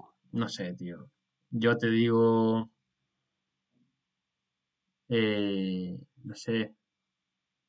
Eh, en tiros punteados por partido. Bueno, Me más gusta, o me menos. gusta esa sonrisa, me gusta. ¿Tú, Dani, quieres tirar algo? Podrían ser tapones también, ¿no, Dani? Puedes tirar tapones, yo creo. Pero, pero, es, pero es un porcentaje. Ah, es un Entonces, si es tapones. Sí, porcentaje de tiros taponados, sí, algo así. De tiros está muy punteados, cerca de perdón. lo que dijiste tú. Punteados, perdón. Mm, yo voy a ir por otro. No, por otro lado. No, no digo nada. No dices nada. Bueno, pues es un porcentaje de tiros de campo del rival en tiros defendidos por estos jugadores que tenemos en pantalla. Y lo que os decía antes, un matiz, en este caso son tiros pues en la pintura, en dos metros o menos a la canasta. Bien, bien, bien. He puesto, bueno, mm, créditos a, a Denise de Basket 365 que subió un post a Twitter y me dio la idea. Eh, o sea que lo he sacado de ahí. Eh, vamos a decir un poquito las estadísticas. Pablo ya nos ha pasado de diapositiva. Ah, las estadísticas de estos, de estos jugadores. eh, he puesto unos baremos, unos filtros, que son 35 partidos jugados y 5 tiros de- del rival. El líder de la estadística es, bueno, ya aprovecho, aunque está ahí en bufón, es el líder de esta estadística que estoy hablando ahora, Jarin Jackson Jr., con un 49,2. Tenemos a Walker Kessler y Lauri Markkanen, tercero y cuarto respectivamente, con el mismo porcentaje, que es 52,3%. Y Bama de Bayo, que bueno, lo tenemos como un jugador que defiende muy bien la pintura, un 65% en, tiros de campo del, del rival, cuando, cuando Bam los, los defiende. O sea que, bueno, un poco significativo también de lo que puede estar siendo la temporada de, de los hits. Y para poner en situación esta estadística de Bayo, os digo dos nombres. Uno es un pivot y es Nikola Jokic, y uno es un base, la Melo Ball, están mejor situados que Bama de Bayo en esa, en esa clasificación. En tiros, recordemos, de dos metros o menos a la canasta. O sea que, hmm, A ver, el de Jokic, el de Jokic sí que me parece significativo. El de Lamelo intuyo que será más situacional, ¿no? Es casual. Bueno, yo Eh, entiendo que sí, pero no deja de estar por sí, el delante. de Jokic, el de Jokic es curioso. Bueno, y hay otros muchos jugadores que están, pero bueno, cogidos que fuesen representativos. Vamos, vamos a esta. Misma estadística, porcentaje de tiros de campo del rival en tiros defendidos por eh, estos jugadores. Pero ahora os pregunto por el matiz. Antes el matiz era eh, tiros en la pintura, dos metros o menos. ¿Y este ¿Cuál no? creéis que es el de ahora? Nah, este es, Este no. eh, este es de tiros de espaldas, yo creo. Ojalá no, hubiese esa estadística, en verdad. eh. ojalá, O sea, la ojalá. estadística es tiros punteados, pero. Y ahora el matiz, ¿no? La zona, la zona o, bueno, o el tipo de tiro también, ¿no? Claro. En el poste. Tras rebote ofensivo. Puma. Pues os habéis quedado bastante, bastante, bastante lejos. Porque estamos hablando de tiros de tres. Joder, bueno. Pero no, no tiros de puedes, tres. no puedes llamar bufón a Jaren Jackson Jr. por no puntear bien los tiros de tres. No, pero estoy llamando a leyenda Anthony Davis, Anthony Davis, perdón, porque es líder en esta estadística, permitiendo un 29,2% solo. No será por Bien. puntear, ¿eh? Eso ya te lo digo. Últimamente le gusta ver los triples del rival desde la bombilla. Claro, lo único que le interesa es el básquet mundo. Exacto. Bien, Anthony Davis. Bien Anthony Davis en el básquet mundo. ¿eh? Muy bien. Y Yarin está lejos de ese 29,2% de Anthony Davis con un 43,2%, pero en cambio, esto es porcentaje en tiros de 3.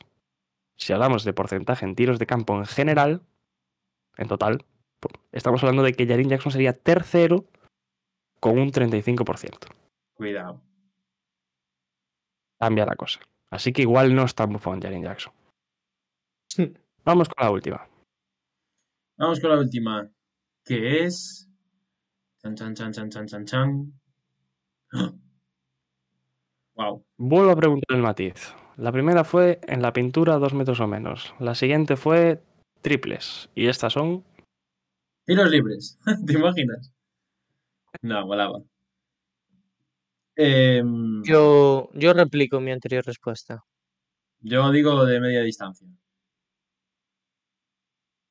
Pues son todos los tiros de dos que hace el jugador contrario. Thomas Bryan sale muy mal parado, os lo puedo decir vaya. como bufón en este caso, en yo diría todas las estadísticas que he intentado mirar. La de triples, la de tiros en la pintura, todas las que queráis imaginaros, Thomas Bryan sale muy mal parado, pero en esta es eh, uno de los peores, con un 60% eh, del, de tiros, de, bueno, el porcentaje de tiros de campo del rival cuando él lo defiende. Y Yanis es segundo con un 44,5. Quiero que intentéis adivinar quién es el primero. Una pista, danos una pista, hombre. Una pista. A Pablo le debería de. Le va a no. gustar este nombre. No. Esa es pista para Pablo. ya ves. A ver. quiero Es lore, decir, es a lore Pablo del le programa. gusta es- este Es- nombre, este nombre significa que, si quieres, te la desenvuelvo la pista entera, juegan los Lakers. Juegan los Lakers. Juegan los Lakers. ¿Pero de cuándo es este dato? ¿De, De hoy, la última semana? imagino. Ayer, de toda la temporada. ¿De toda la temporada? Hostias. Mm, Y es, es interesante lo que acabas de comentar, Dani. Otra pista.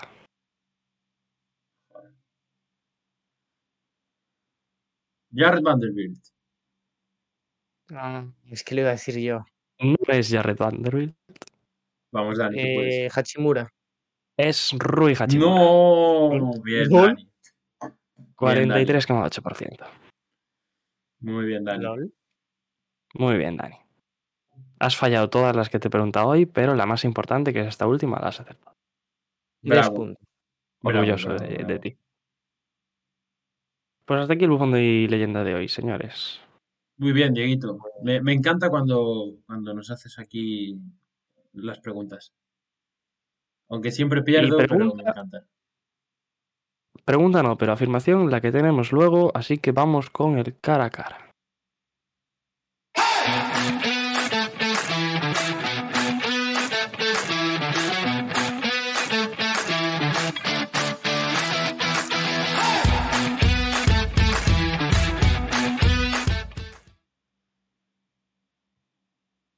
Cara a cara donde teníamos otro tema aquí, que era el debate de si Pau se merecía o no eh, ese retiro de la camiseta.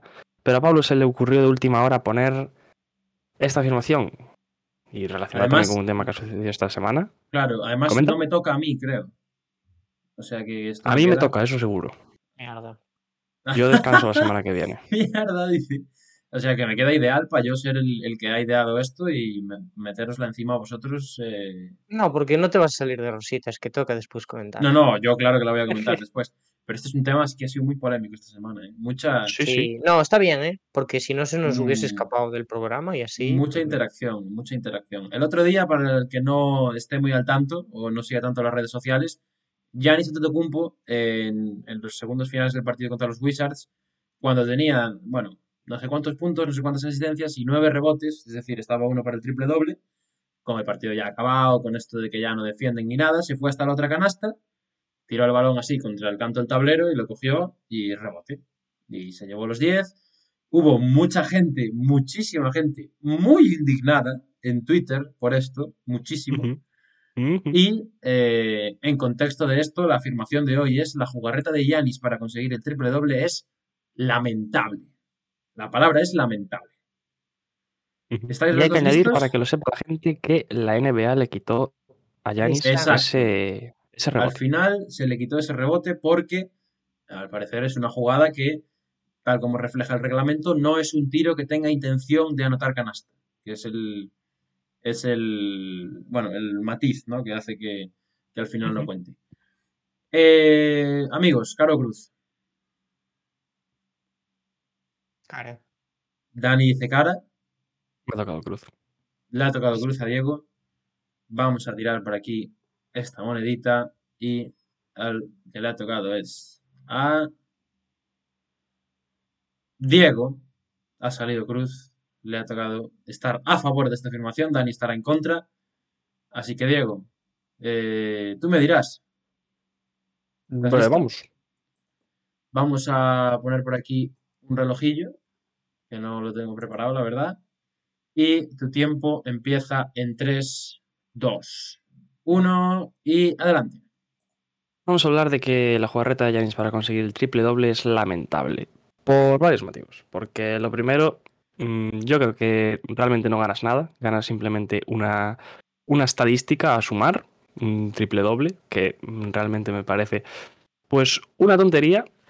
Eh, otro, otro tema es que creo que es un poco de, en cierta medida, falta de respeto a, lo primero al rival, sobre todo por la forma en la que lo haces, ¿no? Porque lo, mismo lo refleja el reglamento. No tiras para meter un punto, tiras para coger simplemente un rebote en un final de partido que el partido está cerrado, donde Janis además ha hablado muchas veces de que a él le interesa, le interesa ganar, que los números para él no son importantes, que él solo quiere seguir consiguiendo anillos para, para Milwaukee, temas individuales pues no le, no le importan. Y aquí se ha visto claramente eh, que ha ido a, a por los números, ha ido a por ese triple doble y me Tiempo. parece totalmente lamentable.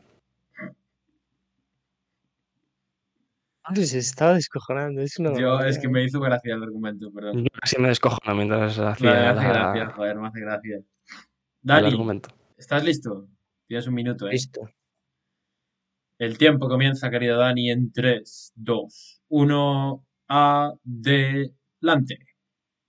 Pues, señores y señores, yo no creo que la jugarreta de Giannis Antetokounmpo sea lamentable. Creo que eh, pues, simplemente es una estadística que le faltaba completar para eh, conseguir otro triple doble y no veo el daño que hace en, en vez de lanzar el balón al aire, de dejarlo en el suelo, dar dos pasos, tirarlo hacia el aro y recoger el balón.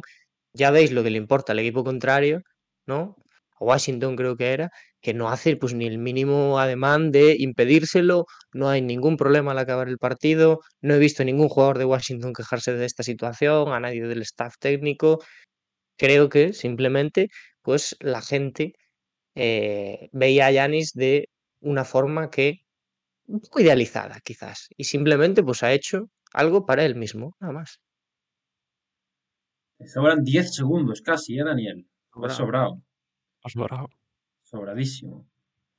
Bueno, pues nada, eh, hasta aquí lo- el día de hoy. ¿Qué? ¿Qué me, qué me comentáis? No me la puede pelar más este tema. ¿eh? No, Diego, no. A mí, a mí me da lo mismo, ¿eh? de verdad. Y hay gente que se está O sea, matando ¿eh? por esto. O sea, hay gente que, Yo a que tope le- con la jugada. La verdad, o sea, si os soy sinceros, si yo soy Giannis Antetokounmpo hago exactamente lo mismo. Dani, Ya, que lo haga todos los lo partidos. Yo hubiese hecho lo mismo. A mí, Está a mí no feo. me parece. No creo. ¿Está bonito? Tampoco. Sin más.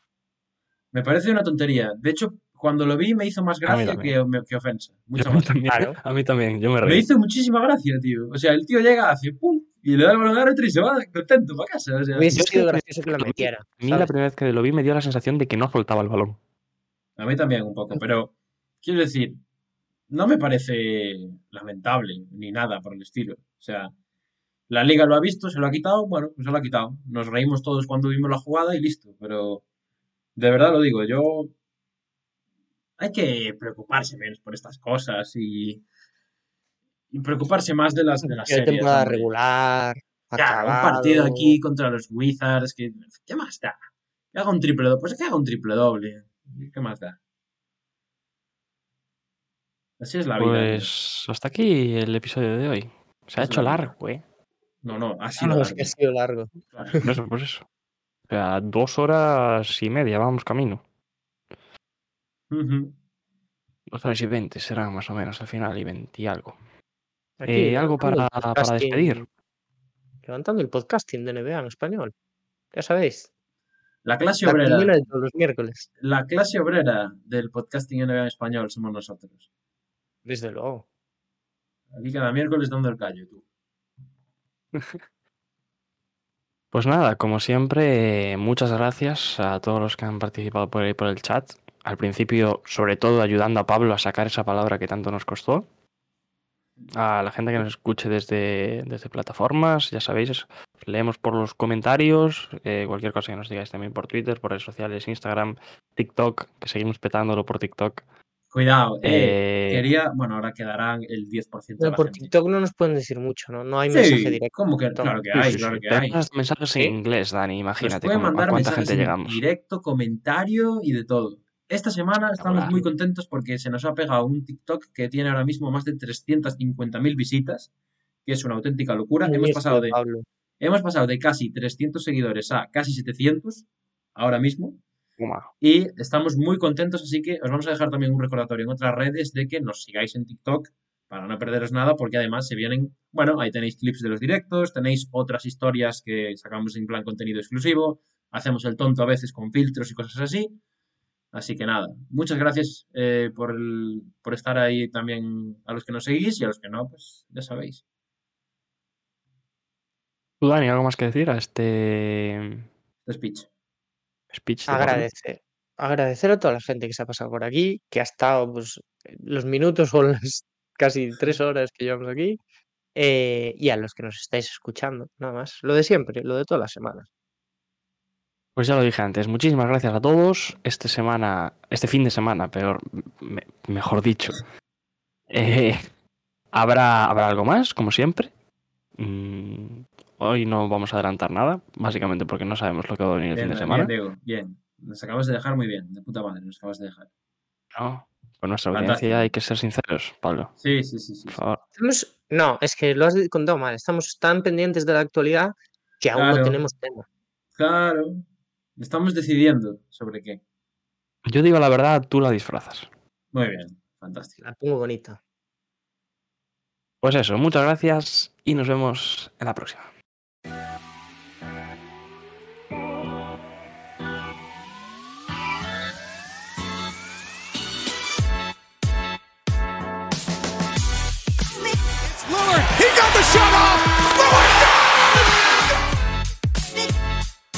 Harden trying to get free.